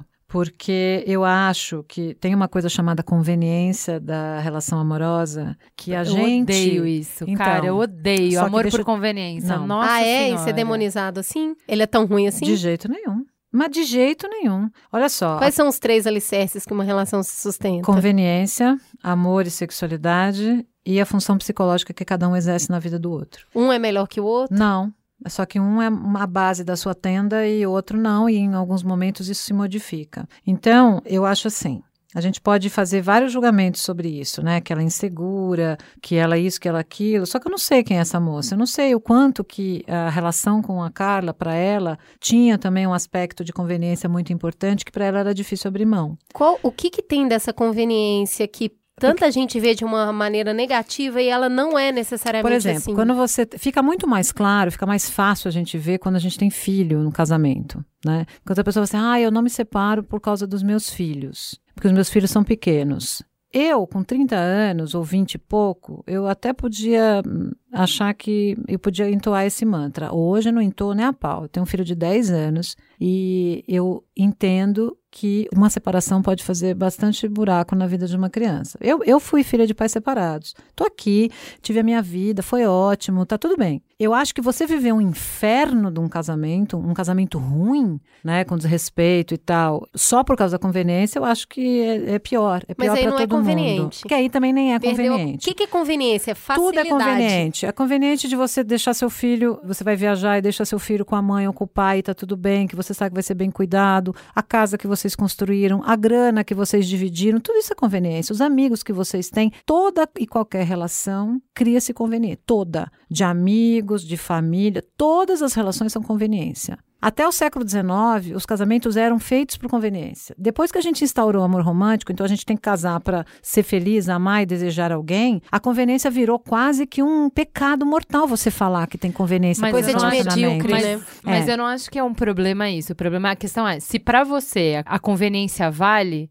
então ela vale. Que é a Sim. mesma coisa do, de um trabalho, por exemplo. Ah, eu tô nesse trabalho, esse, eu tô aqui porque o salário me é conveniente. Aí Uhum. eu vou fazer um trabalho mal feito porque eu não gosto do meu trabalho, que é exatamente esse exemplo. É assim, não, peraí. Sempre falei isso. Se ele não é conveniente pra você, você sempre pode sair. Mas enquanto você tá aqui, você trabalha bem, porque você é conveniente o Então, trabalho, mas você ela- tá aqui. Ah, então é isso, é. Tava conveniente, mas ela não tem essa troca com a pessoa. Não, mas ela, ela, fica segurando, é, não caga e não desocupa a moita, sabe? Eu não invisto nesse relacionamento, eu não sou inteira nesse Uhum. relacionamento, eu não me dou nesse Uhum. relacionamento, porque ele não é o que eu quero, ele é só o step, Sim, tipo enquanto eu bem. não quero ir pra outro lugar. Isso eu acho que é usar as pessoas. Isso eu concordo. Isso eu acho foda. Eu concordo, eu mas eu não sei foda- se é o caso dela. Eu não sei o Mas quanto. é o que ela fala. Eu sabia que eu não queria mais Não, ela, ela mas eu queria. esperava. Não é a Carla, eu tô falando Então. dela em relação à Carla, da Mariana em relação à Carla. Eu sabia que não era ela mais que eu queria. Eu queria a Silvana, mas enquanto eu não tivesse a garantia que a Silvana ia ficar comigo, aí eu vou ficando com ela. eu Então. acho que isso não é honesto, entende? Eu isso... sei, eu acho que pode não ser honesto mesmo, Ju. Eu concordo com você. Eu acho que isso pode não ser honesto, mas eu acho que isso pode ser um dilema. E eu não acho. E existem determinados dilemas que são muito difíceis da gente viver e ter. Então, assim, o que eu tô dizendo é: você viver uma relação só por conveniência, onde o outro não tá sabendo de uma parte, eu acho Isso, bem é complicado. É eu acho aí. bem complicado.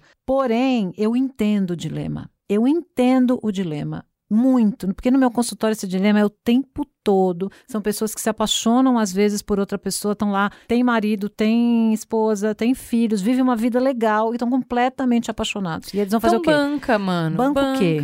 Banca o ou quê? você banca o seu paixão ou você banca a sua conveniência. Difícil. Banca. O que você quiser da sua vida, você banca. Eu sei disso, mim é mas eu não isso. acho tão fácil. Eu não sei se é porque eu vivo isso muito no meu consultório, de pessoas que estão apaixonadas por outras e que estão sendo infiéis, assim, porque não conseguem conter. E aí é muito difícil você abrir mão. Porque é assim, né? A gente quer tudo.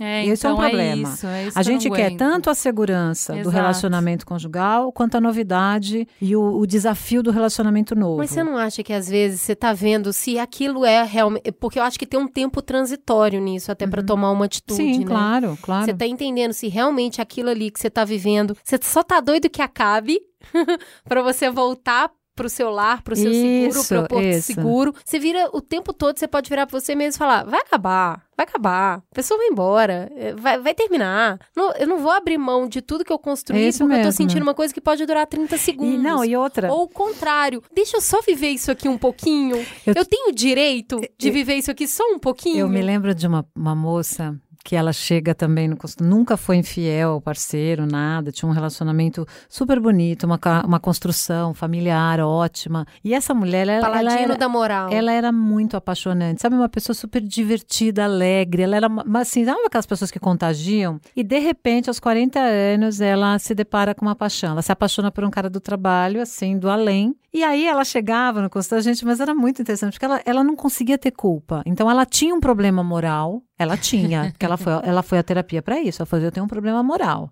que é o fato de eu estar sendo infiel, a um Não, parceiro. eu sei que eu tô errada. É um problema moral. Eu tô aqui para. Só que eu vou dizer uma coisa. Ela dizer, eu vou dizer uma coisa. Deus é tão bom comigo que além de eu ter um marido maravilhoso, me mandou um amante divertidíssimo.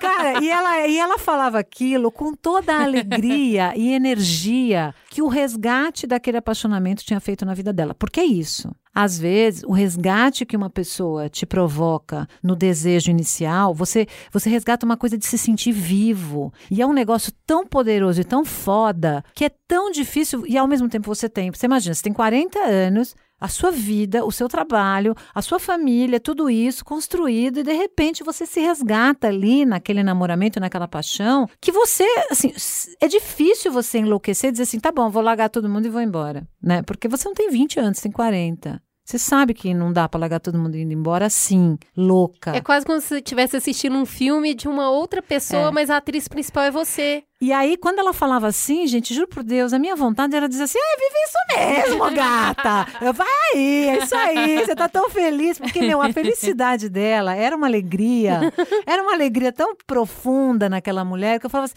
E, e olha, e sabe o que, que aconteceu? Eu vou contar. Bom, dilema posto. Ela vivia o dilema pela moral, porque ela não achava legal o que estava acontecendo, mas ao mesmo tempo ela só era feliz. Então, passava o fim de semana com a família, era uma delícia, o marido, tudo. Coração e cabeça Só brigando. que chegou. E, o- e o marido, que mais me achou. Me, olha, eu tirei o chapéu pra esse cara. Ele sabia. Ele sabia. Mas ele nunca falou.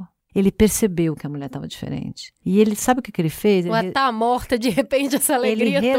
resolveu esperar. Tirei o chapéu. Porque assim, eu nunca conversei com esse cara. Ele nunca tocou nesse assunto com ela. Mas por todos os passos que ele dava, ele sabia, ele esperou esperar. Ele esperou passar. E passou. Mas tem muita mulher que fez isso. Pois na, é. na geração Eu- das nossas mães, muita. É, mas numa Algumas sociedade com muito machista, um sofrimento cara e outras esperar- com sabedoria. Cara, o cara foi demais. E eles não tinham um casamento ruim.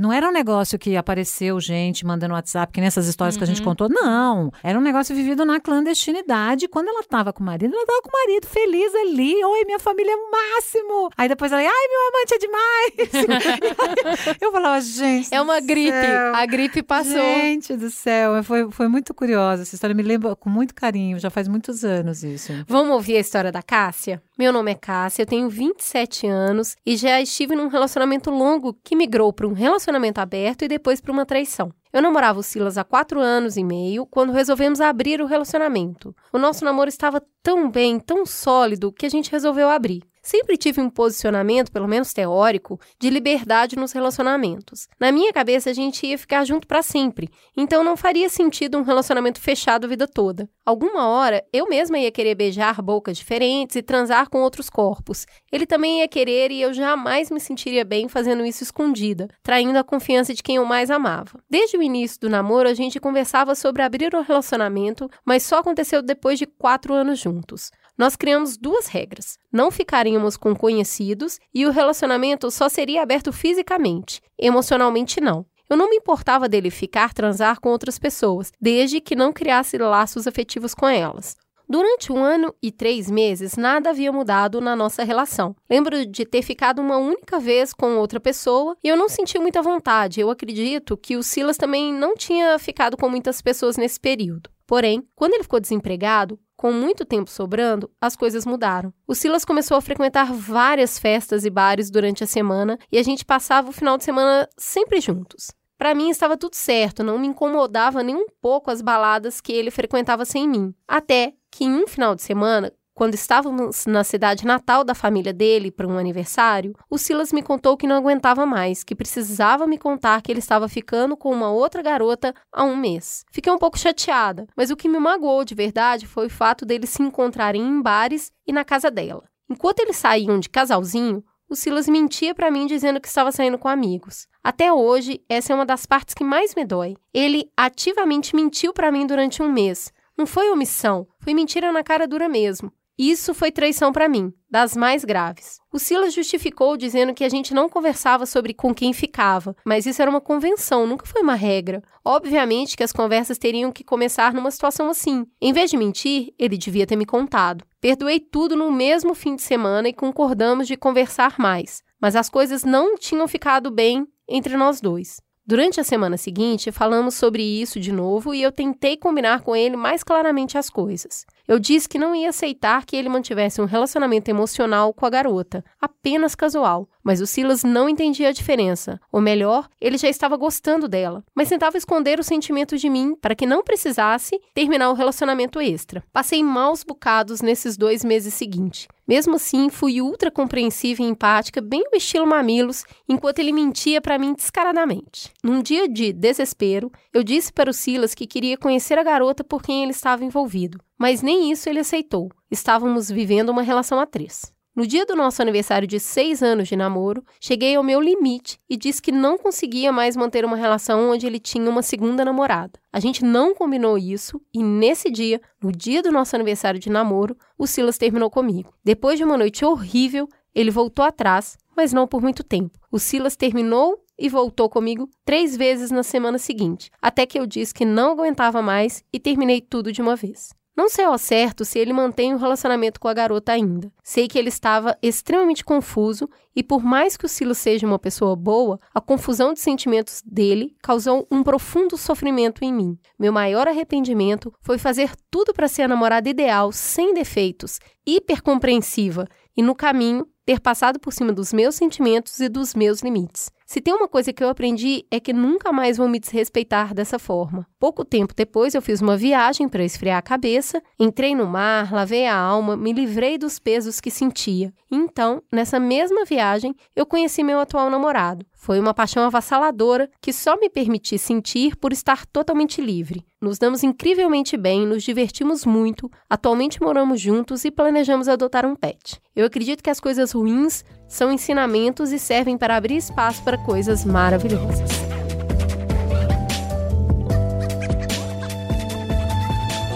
E aí, Ana, o que, que, você acha então, dessa namorada perfeita, sem defeitos, diva, sensata? Eu acho que tem várias pontuações. Primeiro, toda vez que a gente abre a possibilidade de relacionamentos abertos ou, ou de terceiros, a gente corre o risco dessa de respingar na relação, né, na primeira relação. Então, essa é a primeira questão que eu queria dizer. Mas se não abrir, corre esse risco também. Exato. Se não abrir, corre esse risco, mas você sabe que eu já, eu já vi várias pessoas, assim, que evitam mesmo, que elas creem na monogamia. Eu não estou falando de pessoas que acham que a monogamia, é, que simplesmente adotam a monogamia como uma imposição cultural religiosa. Estou falando de pessoas que acreditam que o melhor a fazer é viver monogâmico e não ficar sassaricando e nem, e nem nem, ai não, nem casa de swing, porque isso pode dar merda, sabe? Assim, que pessoas que... Não, pra que, evitar risco. Pra né? evitar risco e que Vamos acreditam naquilo. E né? vão embora, porque essa é nossa, esse é meu Sou projeto. dessas. Acho bonito isso. Eu acho bonito quando a pessoa tem essa- essa- isso como uma proposta, sabe, clara, de vida mesmo. Acho muito legal. Mas se, se dá pra você, né? Cla- claro, que é isso, se dá sem sofrimento. você. Gente, pode dar Eu por um vou- tempo, pode ser que dê por cinco me anos. Isso, no isso. altar do É. amor. Não precisa não, ser é pra isso. sempre, É, mas às eu vezes é com 10 proposta. anos você É, revê e fala, é, não dá mais pra mim. Então, aí eu acho que tem uma outra coisa que a gente já falou lá no primeiro caso, que é a diferença de a gente não taxar a traição ou o traidor como uma pessoa mau caráter. Ela mesmo diz, né? O Silas não era um mau caráter, né? Ele era um cara bom, de boa índole, mas ele se confundiu e ele se confundiu e se perdeu. Mas é, para mim tem coisas diferentes e eu acho que é por isso que a gente colocou nessa sequência as histórias. Tem gente que é mau caráter, Tem, tem gente que não se importa com os sentimentos dos Isso. outros e tem vezes que a vida fica mais complicada do que a gente dá conta. Que eu acho que é bem, a, bem, a- bem essa situação, e né? é- E eu acho que assim, tem essa leitura, tipo, eu acho que a complexidade vem dos dois lados, não vem só do lado dele, vem do lado dela, tipo, Isso. ela fala pra ele sinais complicados, que é, não, vamos, mas na verdade não era um vamos. É. E ele fala, então tá, então tá tudo bem. E aí não tava tudo bem. E aí, de repente, ele fala, não, mas é só sexo, não é envolvimento. E não tem essa linha tão tracejada na Que areia. É, que impossível é, isso. Que são as, entendeu? as inquietações de quem tem relacionamento aberto ou, ou poliamor. São essas inquietações, né? Essas regras que vão surgindo, né? Ai, como é que a gente vai dar conta? Não vai dar conta. E aí, o que, que é isso? O que, que não é? Vamos ou não vamos? Então, porque a gente está aprendendo, né? As pessoas vão aprendendo a lidar com terceiros, o desejo do outro e tal. Mas tem uma outra coisa que eu queria dizer, que eu não sei se vai aparecer em outras histórias, mas não sei se é especificamente dessa história, mas às vezes a infidelidade, porque chama atenção, né? Ele podia ter dito para ela, olha, no começo, ele podia ter dito, eu tô saindo com outra pessoa, porque ela- eles tinham essa possibilidade, já tinham falado sobre isso. Por que, que ele não disse? E aí me dá uma sensação, às vezes, que a infidelidade ela funciona quase como uma transgressão e uma manutenção da sua autonomia. É assim, é aquele lugar, é para aquele lugar que eu fujo e que eu recorro, que só eu sei, que só eu lido com aquilo, sabe? Que ninguém, mas eu não tenho que dar conta disso para ninguém. Então é interessante que algumas pessoas pegam essas histórias de infidelidade e usam como se fosse um lugar que é só meu e que eu não tenho que dividir com o parceiro. Eu não quero fazer julgamento nenhum moral sobre isso, mas só mostrar que às vezes a gente mente ou não conta, nem é porque o meu parceiro não vai dar conta, ou, ou ele é capaz, ou minha parceira é capaz da gente conversar sobre isso. Né, e não virar um escândalo, uma coisa doida de todo mundo se matando. É porque eu quero manter isso Uhum. como uma coisa só minha. Quase uma, uma, é, uma criança travessa. É quase. é, Meu universo particular. meu universo particular, onde o outro não me domina. Então, também não sei se tem um, tinha um pouco isso no caso dele, mas eu me lembrei um pouco também desse contexto. Sabe o que, que eu acho, Ana? Você fala, ah, sem julgamento moral. Eu não sou capaz mesmo. A, a inabilidade de não fazer julgamento moral nesses casos em que não há um- uma preocupação com o outro, não há uma honestidade, não há. O que eu consigo ter empatia começa a partir desse caso. Nesse caso, pra mim, é tão humano, demasiadamente humano, que a gente é confuso, que a gente se perde, que a gente queria uma coisa e no meio do caminho quis outra, e eu não tive essa intenção, e eu não tive. Eu literalmente fui levado na marola e eu te disse uma coisa, eu fiz outra coisa. E aí é diferente de, é, entre aspas, passar pano, não é dizer que tá certo, mas é- a pessoa mesmo fala, puta, me perdi nessa curva. Aham, Essa- claro, tava errado. claro. E aí, assim, eu me encontro nessa. Poderia acontecer comigo. Poderia. E aí é que eu, eu consigo encontrar empatia quando eu falo, puta, é assim mesmo, né? A gente planeja uma coisa, mas aí a gente fala, não, então combinou aqui, tá combinadinho, vai ser assim. E aí não foi, não foi porque eu deixei É. de querer, não é porque eu te desrespeito, não é porque eu te quero menos, não é porque. Puta cara, me perdi nessa curva. Consigo entender isso, consigo não julgar. Todos os outros que teve antes, não consigo.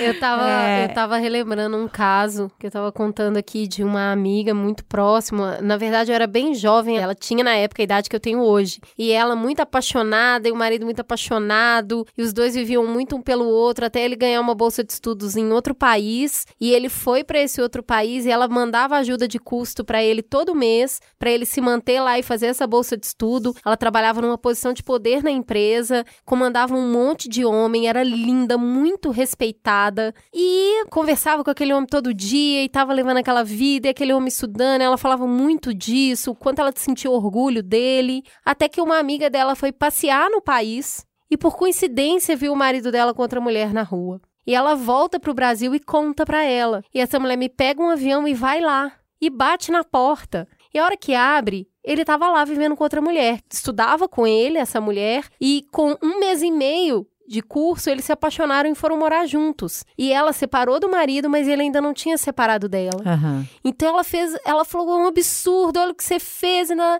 Ele falou, eu não tinha coragem de te contar. Ela, mas eu tava mandando dinheiro e você usou meu dinheiro. Ele, não, eu guardei, tá tudo aqui. Mas se eu não aceitasse o dinheiro que você mandou, eu teria que contar por que, que eu não tô aceitando e eu não consegui. Aí ela, você é um covarde, ele sou mesmo. É isso aí, sou Você é covarde, isso, é isso sou aí. mesmo. É, é. Eu não tive coragem de contar. É eu isso não mesmo. tive. Ela falava isso chorando, assim, que ele tava aliviado dela ter descoberto. Uhum. Porque na covardia dele, ele terceirizou isso mesmo e a vida resolveu pra ele. É. Então, ele se apaixonou e depois ele casou e ele teve filho com essa mulher. E até onde eu sei e tive notícia, ele tava com ela até hoje. Então, eu lembro dela voltar e sofrer muito. Ela chorava e todo mundo na empresa fazia de tudo pra ela ficar melhor, pra ela ficar bem. Todo mundo gostava muito dela, mas ela viveu um luto desse amor num nível que eu acho que eu nunca mais vi na minha vida. Porque ele simplesmente se apaixonou por outra mulher e foi embora. Eu sou, eu sou bastante empática com os covardes, muito, porque de fato é, vejo a dor dos covardes, os dilemas. Tenho mais dificuldade de ser empática com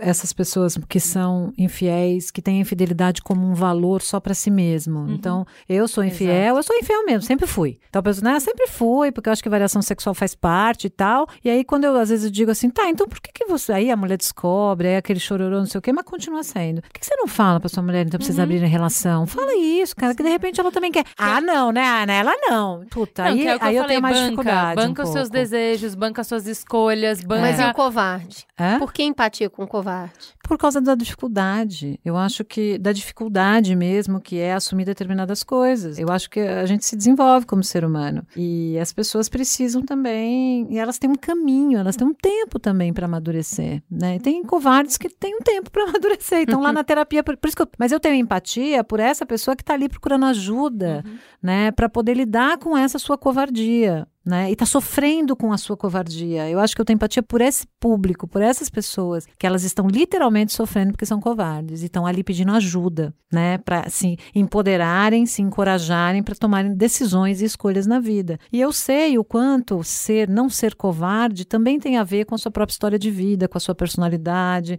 com o seu momento de vida, né? Eu acho que a gente trabalhar as pessoas para assumirem as coisas, mesmo quando elas têm falhas morais, eu acho que a gente precisa começar isso desde pequeno, sabe? De virar e falar Pois assim. é, eu as acho pessoas também. erram. Eu costumo falar isso muito com a minha filha. As pessoas erram. Eu erro. Todo mundo erra. Assume seus BO. É isso aí. Isso, Fala, eu fiz isso, errado. isso. Olha só que droga, fui eu mesma que É quebrei isso. que Então, droga. Assume teus Mas eu véus. acho que a gente precisa, até para incentivar as crianças a assumirem os Total. erros, a trabalhar com um sistema menos punitivista. Que é aquilo que a gente estava conversando outro dia, essa história de você, que- você ser criado numa educação binária do certo e errado, pode ou não pode, em que você tem que manipular para você não ser punido, porque é certo ou errado, é muito difícil. Você não cria pessoas que não são covardes, corajosas, né? Porque elas vão fazer o quê? Elas vão manipular para esconder a parte que para não ser punida. Então é Isso. por isso que eu consigo entender também. E a, e a nossa população é ainda assim muito assim, né? Você vê Muito, é né? muito. Você fez isso, você vai apanhar, você vai ficar de castigo, você vai perder. Você vai ser. Então, você você vai pro inferno. você vai ser pro inferno. Pois você vai é. pro inferno. Vamos pra história do Renato. Bora. Eu tava num dia comum de trabalho quando na minha caixa de entrada pipocou um e-mail de fonte anônima. Sua esposa está te traindo e eu tenho provas. A Ângela te trai com várias pessoas e aqui está o nome de uma delas. Fiquei sem chão. Eu não tava entendendo nada, apesar de ter entendido tudo. Tive que me esconder na máscara da performance profissional, busquei abrigo num projeto que eu tinha que entregar naquele dia e cumpri o expediente. Cheguei em casa e mostrei o e-mail para Ângela, minha esposa. Ela parecia segura e certeira ao dizer: Já sei quem mandou esse e-mail, fica tranquilo. Foram eles. Eles agora querem me prejudicar atacando você. Eles se tratava de um casal de amigos que morava em outro país e era parceiro ocasional de trabalho da minha mulher. Ela tinha brigado com eles e aparentemente a briga tinha sido feia. A Ângela já tinha me mostrado alguns e-mails raivosos deles com algumas ameaças. Eram amigos queridos, apesar de distantes. Minha mulher queria fazer de tudo para retomar a amizade com eles e me convenceu de que o e-mail que eu tinha recebido era só mais uma das ameaças deles e que ela resolveria tudo. Não toquei mais no assunto e um ano se passou. Estávamos viajando de férias e fomos visitar a mãe dela no litoral. Passamos uma semana inteira numa praia maravilhosa, curtindo juntos. Um dia, ela me chamou para caminhar na praia. Andamos, andamos, até que ela parou num lugar afastado, mais reservado, e disse que a gente precisava conversar. Não sei porquê, mas naquela hora o meu coração começou a bater no peito como se fosse uma bomba, e só me vinha na lembrança aquele meio anônimo. A Ângela ficou quase meia hora sem conseguir falar nada, só chorando. Eu estava angustiado e atônito. Eu não conseguia falar nada também. Quando ela parou de chorar, foi mais meia hora de autoflagelação. Ela dizia que era uma pessoa do mal, dizia que era uma megera, que não merecia nem estar tá viva. Restou um monte de autoxingamentos. Nessa hora, eu só conseguia dizer que amava ela, que ela podia dizer e ser o que achava que fosse, mas que ela também era uma mulher incrível, forte, que eu admirava. Enfim, ela reuniu forças e me contou: Eu te traí, Renato. Eu te traí, meu amor. Apesar de sentir lá no fundo que era exatamente isso que ela ia me contar, ouvir aquilo da boca dela em alto e bom som me derrubou. Era como se uma parte de mim tivesse tido uma parada cardíaca e eu precisasse reanimar, mas eu não tinha forças. A única coisa que eu consegui fazer na hora foi, com frieza, fazer perguntas logísticas. Quantas vezes? Três. Três vezes com a mesma pessoa? Não. Com três pessoas diferentes. Que pessoas? Fulano, Cicrano e Beltrano. O fulano? Sim. O fulano. Por isso o e-mail? Sim. Mas ele não é gay? Não é casado com o nosso amigo? Sim, mas eu te traí com ele também. Enfim, a Ângela satisfez toda a minha curiosidade sobre os quens, os quandos e os comos. Enquanto eu ia ouvindo os detalhes das traições, o meu cérebro ia deletando as memórias incríveis que eu tinha com ela. Ao mesmo tempo, lá estava Ângela. Minha esposa linda, minha família, meu porto seguro, numa praia maravilhosa, e eu ainda sentia muito amor. Estranhamente, parecia que eu a amava um pouco mais. Ao mesmo tempo, passei a sentir uma decepção lancinante. Também senti uma raiva enorme. Ela teve o ano todo para me contar. Podia ter me contado em casa, num lugar seguro, mas ela estava me contando ali, na praia, numa viagem de férias, na casa da minha sogra. Imagina só, depois de saber tudo, de estar tá sem chão, em alguns minutos eu tinha que enfrentar um almoço de família com a mãe dela. Mãe, padrasto, irmã, sobrinha. Comecei a achar que não ia dar conta. Com meu mundo desmoronando, ainda consegui fazer uma última pergunta para ela. Bem corajosa essa pergunta. O que você quer agora? Ela respondeu que me amava e queria tentar de tudo pra gente dar certo de novo, pra gente ficar junto e continuar o nosso casamento. Senti sinceridade. Pensei, ok, para esse tipo de intenção eu tenho força e energia para tentar. Segurei a mão dela e caminhamos pela praia uns dois quilômetros em direção à casa da mãe dela, em total silêncio, de mãos dadas, areia e água do mar. Performei maravilhosamente bem no almoço de família, mas à noite, ao dormir e dividir a mesma cama, não consegui deixar a Ângela deitar a cabeça no meu peito, que era o jeito que ela gostava de dormir. Meu corpo parecia querer expulsar ela de perto, e ao mesmo tempo queria cuidar dela, porque claramente ela também estava destruída. No dia seguinte, saímos para outro lugar, privado, e resolvemos repactuar o nosso casamento. Sabe essas coisas que todo casal deveria fazer de tempos em tempos, mas não faz? Conversar sobre o que significa o casamento para cada um, quais são as premissas essenciais, o que cada um espera daquilo e que pode ser bem diferente da tradição social? Bom, repactuamos, ressignificamos o que era casamento para cada um e fizemos alguns poucos acordos. Lembro de ter anotado umas três frases do nosso pacto. E dali, a partir daquele novo pacto, decidimos tentar reconstruir nosso casamento em cima desses acordos. Eu sempre ficava imaginando como iria me sentir se um dia eu fosse traída. Sabe como eu me senti? Duas coisas me vinham à cabeça conforme a Ângela contava mais e mais abertamente o que estava se passando com ela. A primeira coisa que eu senti foi uma espécie de desesperança, como se o mundo tivesse ficado menos alegre e menos colorido, uma coisa mais cinza. Mas ao mesmo tempo, mais real. Eu estranhamente sentia que agora estava melhor, mais real, e eu preferia habitar o mundo real abrir mão da fantasia. A segunda coisa que eu senti foi uma corresponsabilidade por tudo que tinha acontecido. Por causa do meu trabalho, estudo muito as relações humanas e seus significados. Conforme ela ia me contando sobre o que estava vivendo e sentindo nos últimos anos, ficava mais claro para mim que a traição tinha sido uma das consequências de algo mais profundo que acontecia entre o casal. Não era um erro ou problema dela e nem meu, mas dos dois, do encontro dos dois, da relação. Algo havia se quebrado em nossa conexão. Ela buscou um caminho, a traição. Eu busquei outro. A diferença era que meu caminho era socialmente aceito. Voltamos das férias, cada um fez terapia individual. Foram dois anos incríveis de muito aprendizado e clareza, mas a cada dia que passava, nosso casamento ia morrendo e uma nova e bonita amizade ia nascendo. Percebemos que conforme fomos crescendo e nos transformando, nossa conexão como casal era baseada em algumas crenças ou princípios que já não faziam sentido para nós dois. Um belo dia resolvemos assumir esse novo status da relação, de casados para amigos. Foi um dia à noite em casa, Depois de um dia tenso e isolado de reflexão vivido pelos dois, estávamos no sofá, ela deitada no meu colo, eu fazendo cafuné. Ela disse que acabou, eu disse que tudo bem. Acabou mesmo. E foi assim que nos separamos. Na semana seguinte, nos reunimos para contar para os amigos mais próximos no jantar. Depois contamos juntos para os nossos pais. E aí veio a papelada do divórcio. E principalmente a sensação corporal e de alma que eu me sentia pronto para seguir em frente. E ela também. Hoje, nós dois encontramos novos parceiros de vida. E apesar de vivermos em países diferentes, já nos encontramos algumas vezes com nossas novas famílias juntos dos mesmos amigos valeu a pena, com muita garra, sustentar o espaço de diálogo e respeito.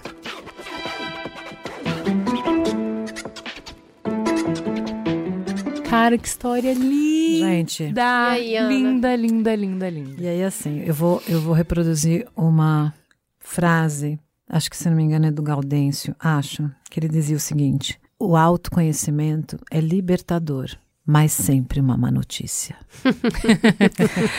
e aí, no, no, nesse caso, eu colocaria o conhecimento, né? Que coisa linda essa história, né? Transformar a humanidade da Ângela e dele num reforço de intimidade dessa relação, mesmo eles não tendo terminado juntos, no sentido do, do relacionamento conjugal. Você sabe que as pesquisas mostram que a insatisfação conjugal ela é um dos motivadores para a infidelidade conjugal.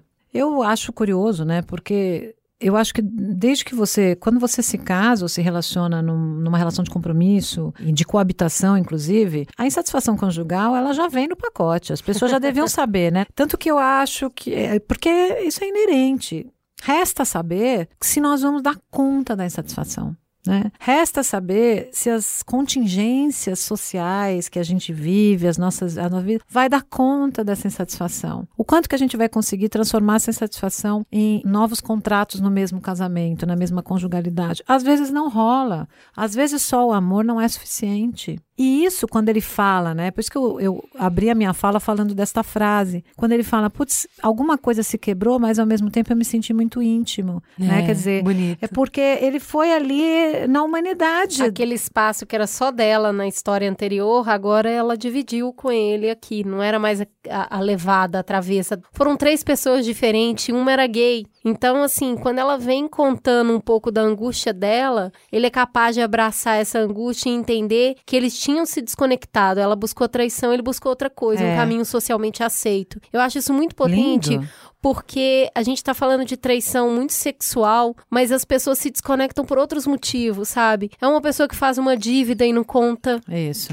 É uma pessoa que aceita uma proposta de trabalho que vai mudar a, a história da família inteira, mas não comunica não se preocupa com isso. É uma pessoa que simplesmente se recusa a se relacionar com a família do parceiro. É isso aí. Então tem várias coisas. Que te abandona. Eu acho que o mais comum, o terrivelmente comum, o cara não está na relação. Uhum. Ele pode não ser infiel, mas ele não está lá. Uhum. Ele não dá atenção, ele não dá afeto, ele não escuta, ele não acompanha, ele não, ele não participa, ele não é. conversa, mas fica muito surpreso quando a mulher trai. E aí, o que eu acho, assim, uma coisa. Eu vou precisar sair, gente. Mas antes de sair, eu queria deixar essa pergunta para Ana, assim. Eu fico muito incomodada quando em ficção, por exemplo, a gente vê a galera largar a carta da traição como se ela fosse a carta definitiva, sabe? Por uhum. exemplo, a gente tem um relacionamento um relacionamento complexo, de dividir casa, de muitos uhum. anos, uma história muito enorme. E aí a gente tá nessa partilha que uhum. acaba sendo um cabo de guerra de a culpa é de quem que tá uhum, ruim. uhum. É, e aí eu jogo essa carta e essa é a carta indiscutível. Se você me trai, então você perdeu. Você é o errado. Eu automaticamente sou a Madre Teresa. Automaticamente eu sou a certa. Sim, é. E você, porque você traiu, você perdeu tudo. O jogo zerou, entendeu? Todos os pontos estão do meu lado e você tem zero pontos. É, a gente chama isso de indenização. Gente, por favor, né? É, a gente chama isso de indenização, né? A pessoa aproveita essa história da infidelidade para pedir indenização da relação como um todo. Então agora você vai virar meu escravo e qualquer coisa eu vou meter na sua cara que você me traiu em 1920 e nós estamos em 2019. Então, essa indenização,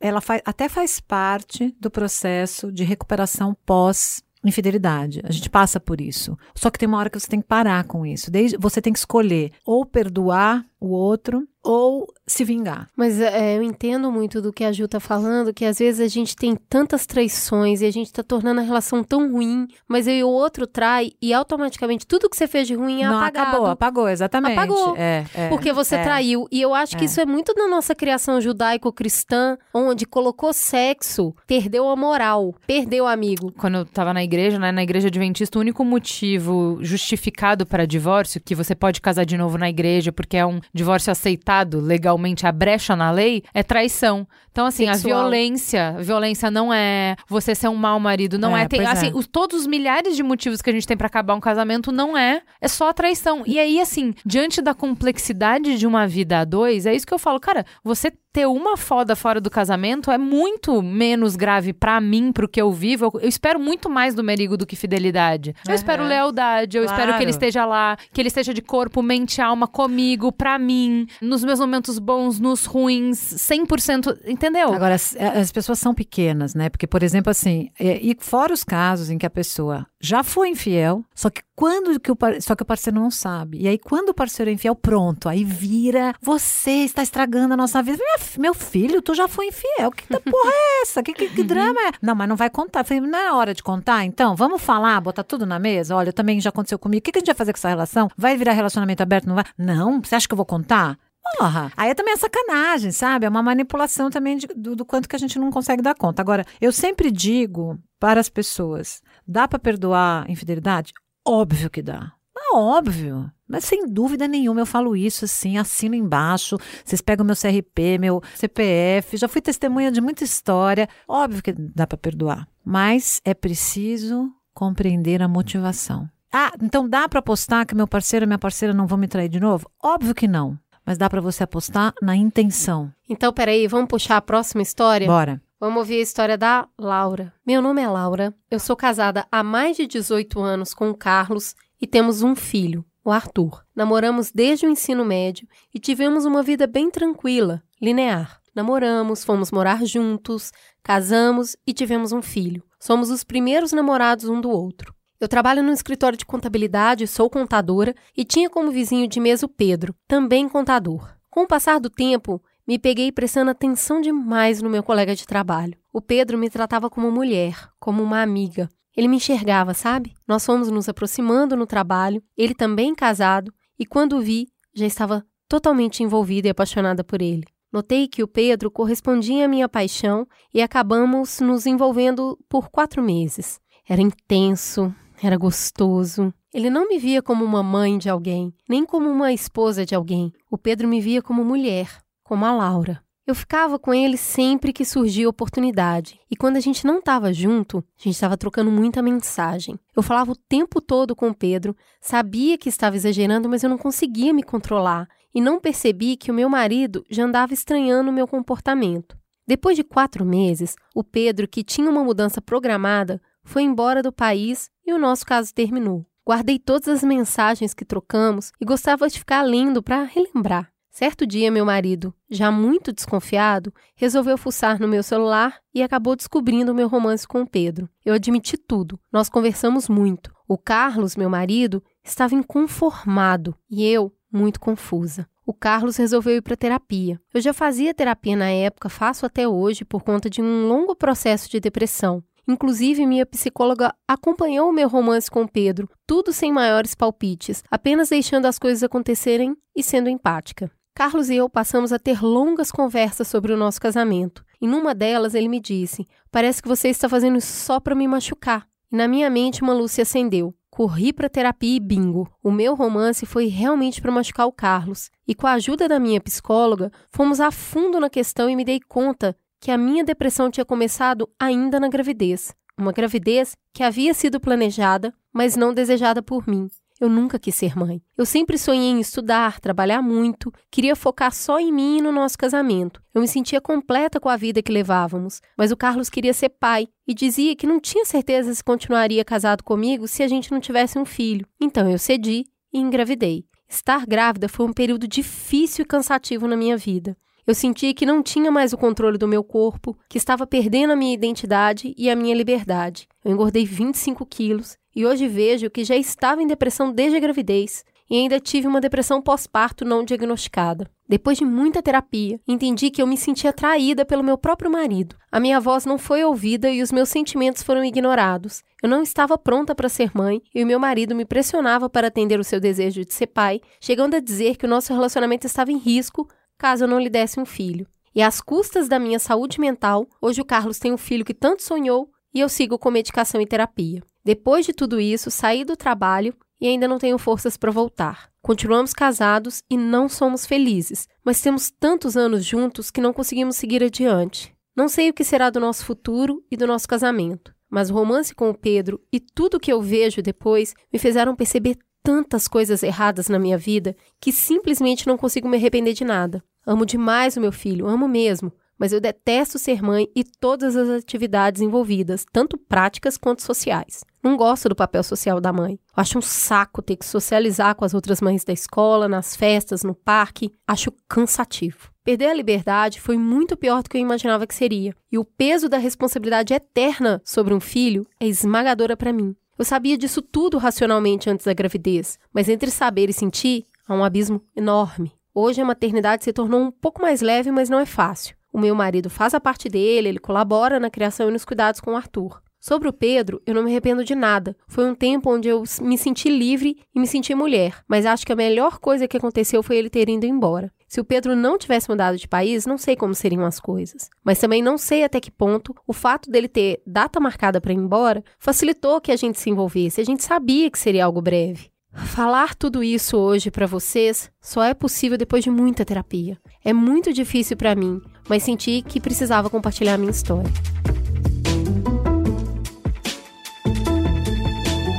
Obrigada por compartilhar uma história Obrigada tão complexa, pela confiança, tão complexa, né?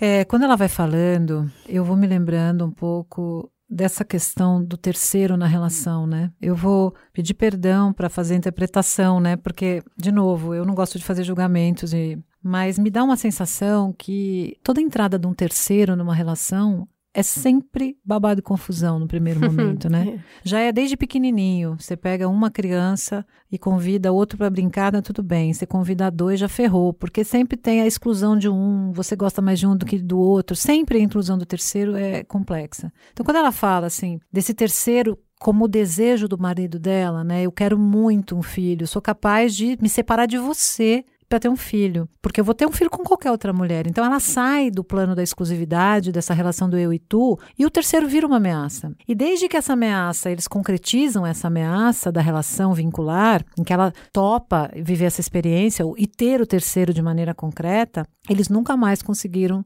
voltar na relação eu e tu, ela e o marido. Tanto que ela vai criar uma relação eu e tu com outro onde ela vai se sentir exclusiva, onde ela vai resgatar a individualidade, essa coisa do feminino, em que ela não precisa, ela não tem a pressão dos compromissos e nada, porque ela não é casada com o cara, ela tem uma relação afetiva, né, de amantes, vamos dizer assim, e ela não consegue fazer esse retorno. Então, ela, quando ela diz, né, que agora ela não, eles não estão felizes, mas eles não conseguem, eles estão juntos no projeto comum, tentando lidar com o terceiro ainda, e eles não conseguiram fazer a conexão do eu e tu de novo. É um dilema, é um desafio, né, mas é bonito ver como ela fez o, o caminho terapêutico, né, de poder se compreender, né, se compreender nessa relação. Eu acho que me chama muita atenção ela assumir que ela teve esse caso para machucar ele porque ela estava machucada. Acho que tem uma questão aqui que é não terceirizar os planos que você, Isso. no momento, decidiu fazer junto. Numa relação, um pode querer ter filho, o outro não, mas a partir do momento que você resolve ter, porque ela também poderia ter se separado. Ah, eu quero, eu não quero.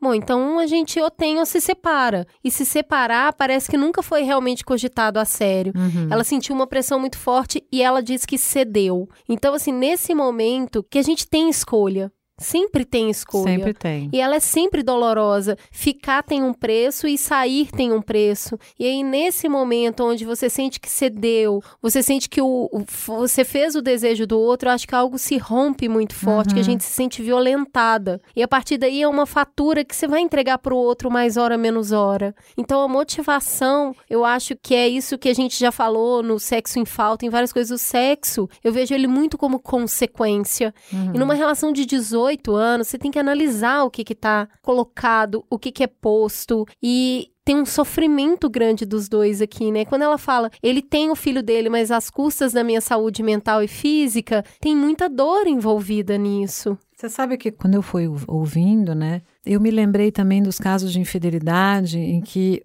os homens não conseguem lidar com a gestação da mulher, porque eles não conseguem perder um lugar do eu e tu também. Isso é muito comum acontecer, né? Então a mulher engravida e aí volta-se o foco para a mulher e para aquele bebê que vem, e o homem não consegue dar conta de perder, entre aspas, o posto que ele tinha ali na exclusividade da relação vincular, e aí ele vai buscar uma infidelidade para manter essa relação vincular com outra pessoa, já que ele acha que perdeu. Eu estou falando tudo isso, a gente está conversando, está sendo muito bom, muito rico com esse tema de hoje, com todas essas histórias, para mostrar às pessoas a complexidade das relações. Eu acho muito importante isso que você falou dessa traição no puerpério, que é uma coisa muito comum que a gente ouve falar, inclusive muitas mulheres acabam cedendo a um sexo que elas não desejam por medo desse marido sair em busca de outra pessoa uhum. na relação nesse período, né, que é um período que você tá tão incubada, que você tá tão tentando entender o que que é agora o seu corpo e aquele bebê que acabou de sair. Muitos homens só conseguem entender a conexão através do sexo. Isso. Ele só isso consegue mesmo. entender que ele é amado e que ele é querido sexo. através do sexo. Se ele não tem, ele não se sente amado, É ele não se sente conectado, entra em desespero mesmo não me ama mais, não tem sexo. Então eu acho que desenvolver ferramentas para entender que é amado, é desejado e é querido para além do contato físico e sexual é uma ferramenta essencial para os casais. Até porque a gente já conversou isso em outros programas, a gente tem altos e baixos de desejo, né? Dificilmente a gente tá andando plenamente junto no desejo do casal. Tem época que um tá mais e um tá menos. Se a gente não desenvolver essas ferramentas para além do sexo, para comprovação de afeto, de desejo e de acolhimento, a gente tem muita traição e muita gente magoada nesse Sim, meio. É. O nosso estar no mundo é a partir do olhar do outro. Eu sempre digo isso, sempre disse em todos os programas, né? A gente se faz a partir do olhar do outro, do eu e tu. Então, a gente precisa dessa referência. Toda vez que a gente vai perdendo essa referência nos relacionamentos conjugais, ou por causa da gestação, ou por causa do ciclo de vida, ou por causa do trabalho, ou por causa de XYZ, e nós vamos perder um pouco esse desejo do outro o tempo todo numa relação conjugal de, de média a longa duração. Pra você ter uma ideia, olha só, tem umas pesquisas que mostram que a idade média que acontece a infidelidade é dos 30 aos 40 anos. E dos dois anos de relacionamento até os cinco anos de relacionamento. Então, normalmente a infidelidade vai acontecer mais na população com esse período de relacionamento e nesta faixa etária, que é justamente a faixa etária em que você está mais hormonalmente, você está né, na seu ápice, é um momento em que as pessoas já saíram da faculdade, já começaram a trabalhar, já estão galgando né, posições profissionais, estão ganhando o próprio dinheiro, se sentem mais autônomas. Então, essa coisa do estar para fora. E o tempo de relacionamento é justamente quando diminui a paixão. Então, é o período difícil. E eu sou muito solidária a ela quando ela fala das dificuldades de ser mãe, sabe? Porque, olha, quando chega o primeiro filho, eu costumo falar que é uma boa oportunidade para separar o casal. Total. O segundo eu costumo chamar de tampa de caixão. Porque, olha, se você tá na relação eu e tu, e você precisa triangular, né, pro primeiro filho que chega, quando chega o segundo, você fica tão focado em reequilibrar a atenção Aham. para dois filhos que o eu e tu, meu amigo, esse corredor fica gigantesco. o tu tá longe, que é uma tá beleza. longe, tá longe, né? Então, assim, a maternagem, a forma como a maternidade é colocada na sociedade é muito pesado. é verdade. É como se ninguém mais olhasse pra você para além disso. Sabe quem é essa mulher? E eu Puxa vida, eu entendo perfeitamente quando ela fala. Quando eu tava com o Pedro, eu não era nada além de Laura. E essa leveza é gostosa demais. Isso tem um sabor tão de hortelã. Que a relação dela extraconjugal propiciava Pois e é. resgatava, né? Eu também super consigo Pedro entender. hortelã, sabe? Aquela coisa, aquela coisa muito fresca e muito saudável e muito leve. E do outro lado, uma vida com obrigação, uma vida com conta pra pagar, com tanta coisa pra resolver. Eu acho difícil passar uma vida inteira. E aí eu lembro de um clipe da Marisa Monte, que ela tá vendo um livro ali com o marido idoso do lado e ela acha uma foto relacionamento dela com um antigo amor. Acho muito difícil passar uma relação tão longa e um tempo tão longo sem em momento nenhum ter pensado, gente, como eu tô com vontade de colocar hortelã na boca, de sentir a vida quando ela era mais leve. É muito fácil sucumbir a isso, sabe? É, e aí eu, eu acho que aí a nossa visão da humanidade é essa, né? Porque é, essa história, ela é triste, porque as, talvez o autoconhecimento dela tenha chegado tarde na questão do, do relacionamento é. conjugal. Porque o que a gente está dizendo é, ela está dizendo, olha, eu percebi o que aconteceu comigo. Eu percebi que eu estou me vingando, que eu estava com raiva desse uhum. homem, que eu cedia um desejo dele, mas cedeu por escolha. Mas ela levou um tempo para pensar. E nesse tempo apareceu o terceiro. E hoje o, o relacionamento não está bom. Então, assim, é da humanidade da gente, é do nosso tempo, é do nosso ciclo de vida. Nós fazemos essas coisas mesmo. Só que às vezes, né, esse autoconhecimento chega tarde demais.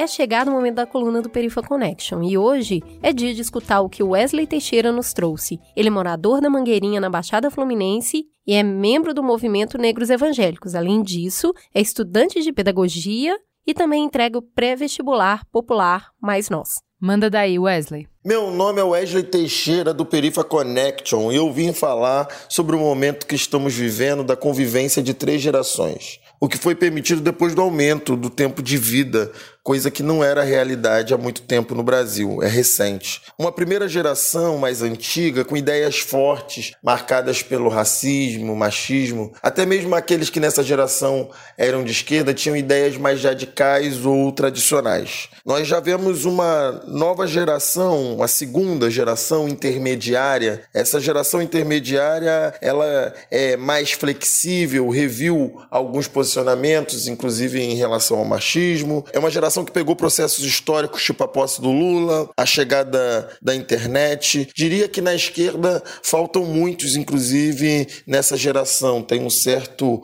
gap geracional, um certo buraco. Mas já tem chegando uma nova geração, né? Uma nova geração muito indignada. É que essa indignação é disputada tanto pela direita ou pela esquerda, que já nasce no governo Lula, que já nasce com internet, onde tem outros paradigmas, por exemplo, a questão da sexualidade é uma questão que essa geração vem trazendo, uma geração que fala e se coloca e se posiciona, porque diferente das duas anteriores, não pegou uma ditadura ou um medo da ditadura, o que às vezes silenciava e reprimia. Então é uma geração que se coloca muito forte, que nada vai ser feito por ela sem ela, né? Nada de nós sem nós, que se vê na estética, por exemplo, uma diferença nas meninas e nos meninos meninos negros com seus cabelos, com o seu modo de andar, de falar, com o seu modo de vestir. E estamos vivendo um momento difícil.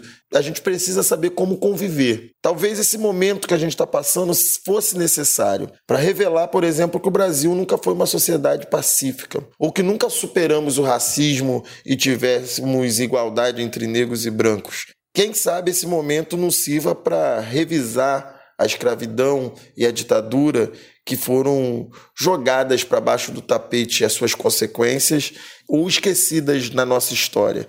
Talvez esse momento sirva para mostrar o que é mito e o que é verdade de fato num país que sempre fez transições lentas e graduais a partir da mão da elite. Talvez esse momento sirva para a gente ter maior nítido de quem fazer as nossas alianças, quem são realmente os nossos parceiros ou não, e até para recomeçar relações, por exemplo, com o povo. Apenas talvez esse momento sirva para ver que um homem não é a solução para todos os nossos problemas apenas. Quem sabe esse momento sirva para pensar nas eleições, na política e o papel e a influência que ela ocupa na nossa vida. Quem sabe esse momento não sirva para a gente olhar um pouco para a América Latina e para os restantes dos seus países do mundo e fazer comparações. Quem sabe esse momento não seja o ideal para com toda certeza nós pensarmos de novo um projeto em comum, porque vivemos no mesma casa comum que é esse mundo, no mesmo tempo histórico. Esse é um desafio colocado para todas as três gerações. Farol aceso. Vamos então para o farol aceso. Ana Canosa, o que, que você tem para indicar para os nossos ouvintes? Olha só, eu vou indicar um livro, Casos e Acasos, da Esther Perel, que é maravilhoso, repensando a infidelidade. Então, é Casos e Acasos, repensando a infidelidade, da Esther Perel que é uma terapeuta sexual e psicóloga incrível, muito boa, e o livro ele vai tratar da infidelidade de maneira muito geral. Ela traz vários casos. Eu acho que é um livro muito maduro dela, sabe?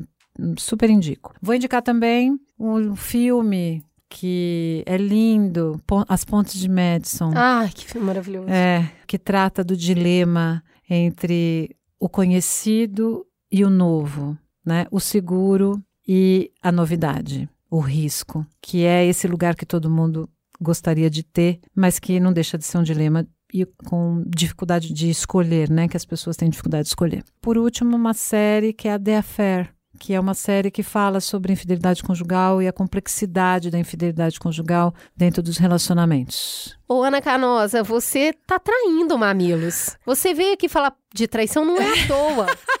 O que, que você anda fazendo, Ana Canosa, Eu com ando- outros microfones por aí? Não estou traindo, a nossa relação é uma relação aberta, a gente se ama e esse coração é grande. Pois é, então, eu tô lá na Universa fazendo um podcast chama Sexoterapia, que já foi tema do nosso podcast. Sim. Aliás, eu devo a vocês, né? Muito, com muita gratidão. Tamo juntas. Essas oportunidades de entrar na podosfera, né? Como dizem. Então a gente tá lá. jovem. A Universo é uma marca da UOL, feminina, né? E o podcast chama Sexoterapia e cada episódio é um tema específico dentro do sexo e da sexualidade. Então a gente já falou sobre masturbação, a gente falou sobre por que a gente faz sexo, a gente já falou sobre baixa de desejo. Tem uma série de episódios, são oito episódios a primeira série, ano que vem a gente começa a segunda série. Então quero convidá-los também. Tem no Spotify e outras plataformas de podcast. Vou indicar um filme que eu tenho certeza que seria indicação da Juliana também. É o filme novo da Netflix, tá lá novíssimo. História de um casamento, com toda a complexidade possível de terminar uma história e tentar manter o mínimo de dignidade. Onde tem muitas nuances sobre ninguém é tão bom, ninguém é tão ruim. Tem história sobre a terceirização da agressividade para os advogados, aquilo que você fala, aquilo que você está sentindo. É um filme extremamente delicado. Acho que vale até um mamilo sobre esse filme. Eu tô, tô realmente envolvida com essa história. Terminar um casamento, ter filhos, assumir que terminou, que é super difícil entender, né? A gente fica nessa, vou lutar pela relação, mas que hora que ela terminou mesmo? Então é muito tênue isso. Eu acho que o filme trata de uma maneira muito bonita. Os atores estão incríveis. Por favor, vocês podem fazer essa gentileza pra mim? Assistam a história de um casamento e aí vocês ficam lá no Twitter. Eu quero um mamilo sobre esse filme, pra gente ver se vale a pena mesmo, porque na minha sincera opinião, meus amigos, que filmaço! Sair do homem invisível para o homem fantasma e ver uma mulher simplesmente mudar de opinião ao longo do tempo é muito difícil para um homem. Então vão lá, assistam e vão ver o que vocês acham. Eu quero comentários. Fala que te escuto. Mamileiros e mamiletes, Beatriz Fioroto, produtora, chegou aqui. As meninas tiveram que dar uma saidinha e eu fiquei com o Fala Que Eu Discuto. O Fala Que Eu Discuto é aquele momento que a gente lê tudo que vocês acharam do programa no Twitter, por exemplo. E aí você pode seguir a gente no arroba mamilospod, como faz o Cauã Cabral, que disse... Ouçam com muita atenção para ter uma ideia do que acontece nos interiores desse país. A região centro-oeste já foi palco dessa gente que rouba a terra da União e indígena até ser coberta por grandes latifúndios. Hoje é a região norte a vítima, e o Jair só estimula isso. O Bruno Zachi, ou Bruno Zaki, que tem o nominho de Agora é Baby Yoda, disse, abre aspas, eu acredito que parece que a verdade é sempre mais silenciosa. Ela é mais vagarosa, mas um dia ela chega. Qual é, mamilos? Mais um pra lista. Eu jurava que eu não ia chorar nesse episódio. Entra na fila, meu amigo. Obrigado pela dedicação e esse conteúdo lindo. Abriu mentes. A Carol Carvalho disse: Que programa esse do Mamilos? Só consegui ficar imaginando quando é e com quem que eu vou para Alter do Chão. Elogios a mais pro Caio Corraine, ó Corraine, com a edição primorosa que elevou minhas emoções num nível que eu não estava preparado. A Dremogorgon disse: O arroba Mamilos Pod dessa semana tá demais. No começo do episódio não dava nada, mas me arrepiei e me emocionei muito e também tô puta com o Brasil, como sempre. Eu te entendo. no Instagram, você pode seguir a gente também, mamilospod. Toda semana tem foto de convidado, farol aceso, inclusive farol aceso de Alter do Chão tem dicas para vocês irem lá. E às vezes tem vídeo teaser com alguns trechinhos da gravação. A Fly Hernandes disse: vocês são maravilhosas. Esse podcast foi um show. Embora seja muito triste saber que cada vez mais o desmatamento tem sido abençoado pelo Estado. Em nossa cidade, Cianorte, estamos sofrendo com uma briga contra empresários que querem usar a área protegida, nosso cinturão verde, para fazer uma estrada pessoal para facilitar acesso a um condomínio de luxo. Não é fácil, mas enquanto houver possibilidade, estaremos na luta. A Bela Belax disse: Episódio maravilhoso, necessário, obrigatório. Alter do Chão, o maior aquífero do planeta. É necessário as pessoas entenderem a importância desse lugar e saberem que estão querendo entregar nossa água para estrangeiros. Alter está na lista dos 222 lugares que o governo quer privatizar. Para os interessados, a matéria que saiu no Intercept no dia 16 de outubro de 2019. Gostei, vou procurar, Bela. A Gley Moraes disse: Cris Bartes e Juva Lauer, que programa! Moro na ilha de Boipeba, na Bahia, há pouco mais de um ano e ouvir o programa foi um pouco como ver a forma como a ilha é explorada por conta da especulação imobiliária. Somos uma APA, que para quem não lembra é Área de Proteção Ambiental. Mas o desmatamento e queimada é algo comum não há saneamento básico, temos um lixão a céu aberto e recentemente sofremos com as manchas de petróleo em nossas praias. Para quem vem de São Paulo, é chocante ver a normalização do que não deveria ser normalizado. Entendo a necessidade de quem é nativo, que depende do turismo de dois meses para sobreviver, mas não são só eles. São empresários, donos de grandes extensões de terra, resort, tentando se construir em uma região de manguezal uma exploração por conta do capital que é desesperadora. Muito obrigada, meninas e equipe mamileira, por um programa tão essencial. Obrigada a você, Gle Moraes. Você também pode mandar um e-mail e aí escrever para a gente no mamilos.b9.com.br, como fez a Flávia Barata. Ela falou o seguinte: Aqui fala uma paraense que nunca foi ao altar do chão, por motivos de é muito caro. Nasci e morei em Belém até os 25 anos e sempre quis conhecer a vila. Hoje eu moro em Campinas há 5 anos e em 2019 eu fui a Santarém pela primeira vez. O motivo não foi dos melhores. Meu irmão, que morava em Itaituba, no oeste do Pará, estava internado lá e veio a falecer. Ele teve um AVC aos 32 anos de idade e o atendimento precário ao extremo na cidade de origem agravou o quadro. E eu digo isso porque eu sou neurologista. Meu irmão era mamileiro e, graças a ele, pude ouvir esse episódio maravilhoso, com sotaque de casa, com vozes que eu sentia que poderiam ser de pessoas bem próximas, falando sobre situações que eu crescia ouvindo nos noticiários locais. A força e a calma do Laudeco me lembra muito as pessoas mais velhas da minha família e círculo de amizades. Eles parecem ver sempre mais à frente e, como ele disse, apenas passam pela história. Não têm a visão egoísta de que precisam de mais e mais a todo custo. Desde que me formei neurologista e comecei a trabalhar, apesar da satisfação pessoal que a especialidade e a facilidade de emprego na região onde moro me trouxeram, senti um desejo de estudar saúde indígena e passar um tempo trabalhando em aldeias e comunidades. Comecei a estudar e pesquisar como faria isso, até que veio a doença e morte repentinas do meu irmão, que estava bem próximo dessas regiões nas quais eu queria trabalhar. O desejo de ajudar os povos originários continua forte, mas o medo, infelizmente, é grande. Trabalhar com a área da saúde em locais com poucos recursos é muito recompensador, porém, muitas vezes frustrante, porque além de falta de recursos, deve-se obedecer às leis não escritas do local. Eu sonho com um Pará e uma Amazônia onde fazer o que é certo, trabalhar e viver não custem tantas vidas interrompidas precocemente. Flávia, muito obrigada por você dividir com a gente. A gente sempre agradece muito toda essa confiança que vocês sentem em contar pedaços da vida de vocês pra gente. A gente se sente muito honrada. Esse episódio deu um super trabalho, trabalho de produção, trabalho das meninas, elas ficarem enfiadas aqui no estúdio decupando áudio. Ficamos muito felizes que vocês vocês tenham gostado tanto quanto a gente gostou de fazer. Foi muito importante pra gente também. Esse programa só existe porque tem a produção desta que vos fala, Beatriz Fioroto, o apoio à pauta da Jaque Costa e Grande Elenco, edição de Caio Corraine com a Maremoto, a capa da Ana Paula Matias, a publicação do AG Barros, a apresentação da Juva Lauer e da Cris Bartz e fotos e vídeos da Jéssica Modono com Atrás da Moita Filmes. Fica a gostosa sensação de mais um Mamilos no ar. Até semana que vem. Tchau!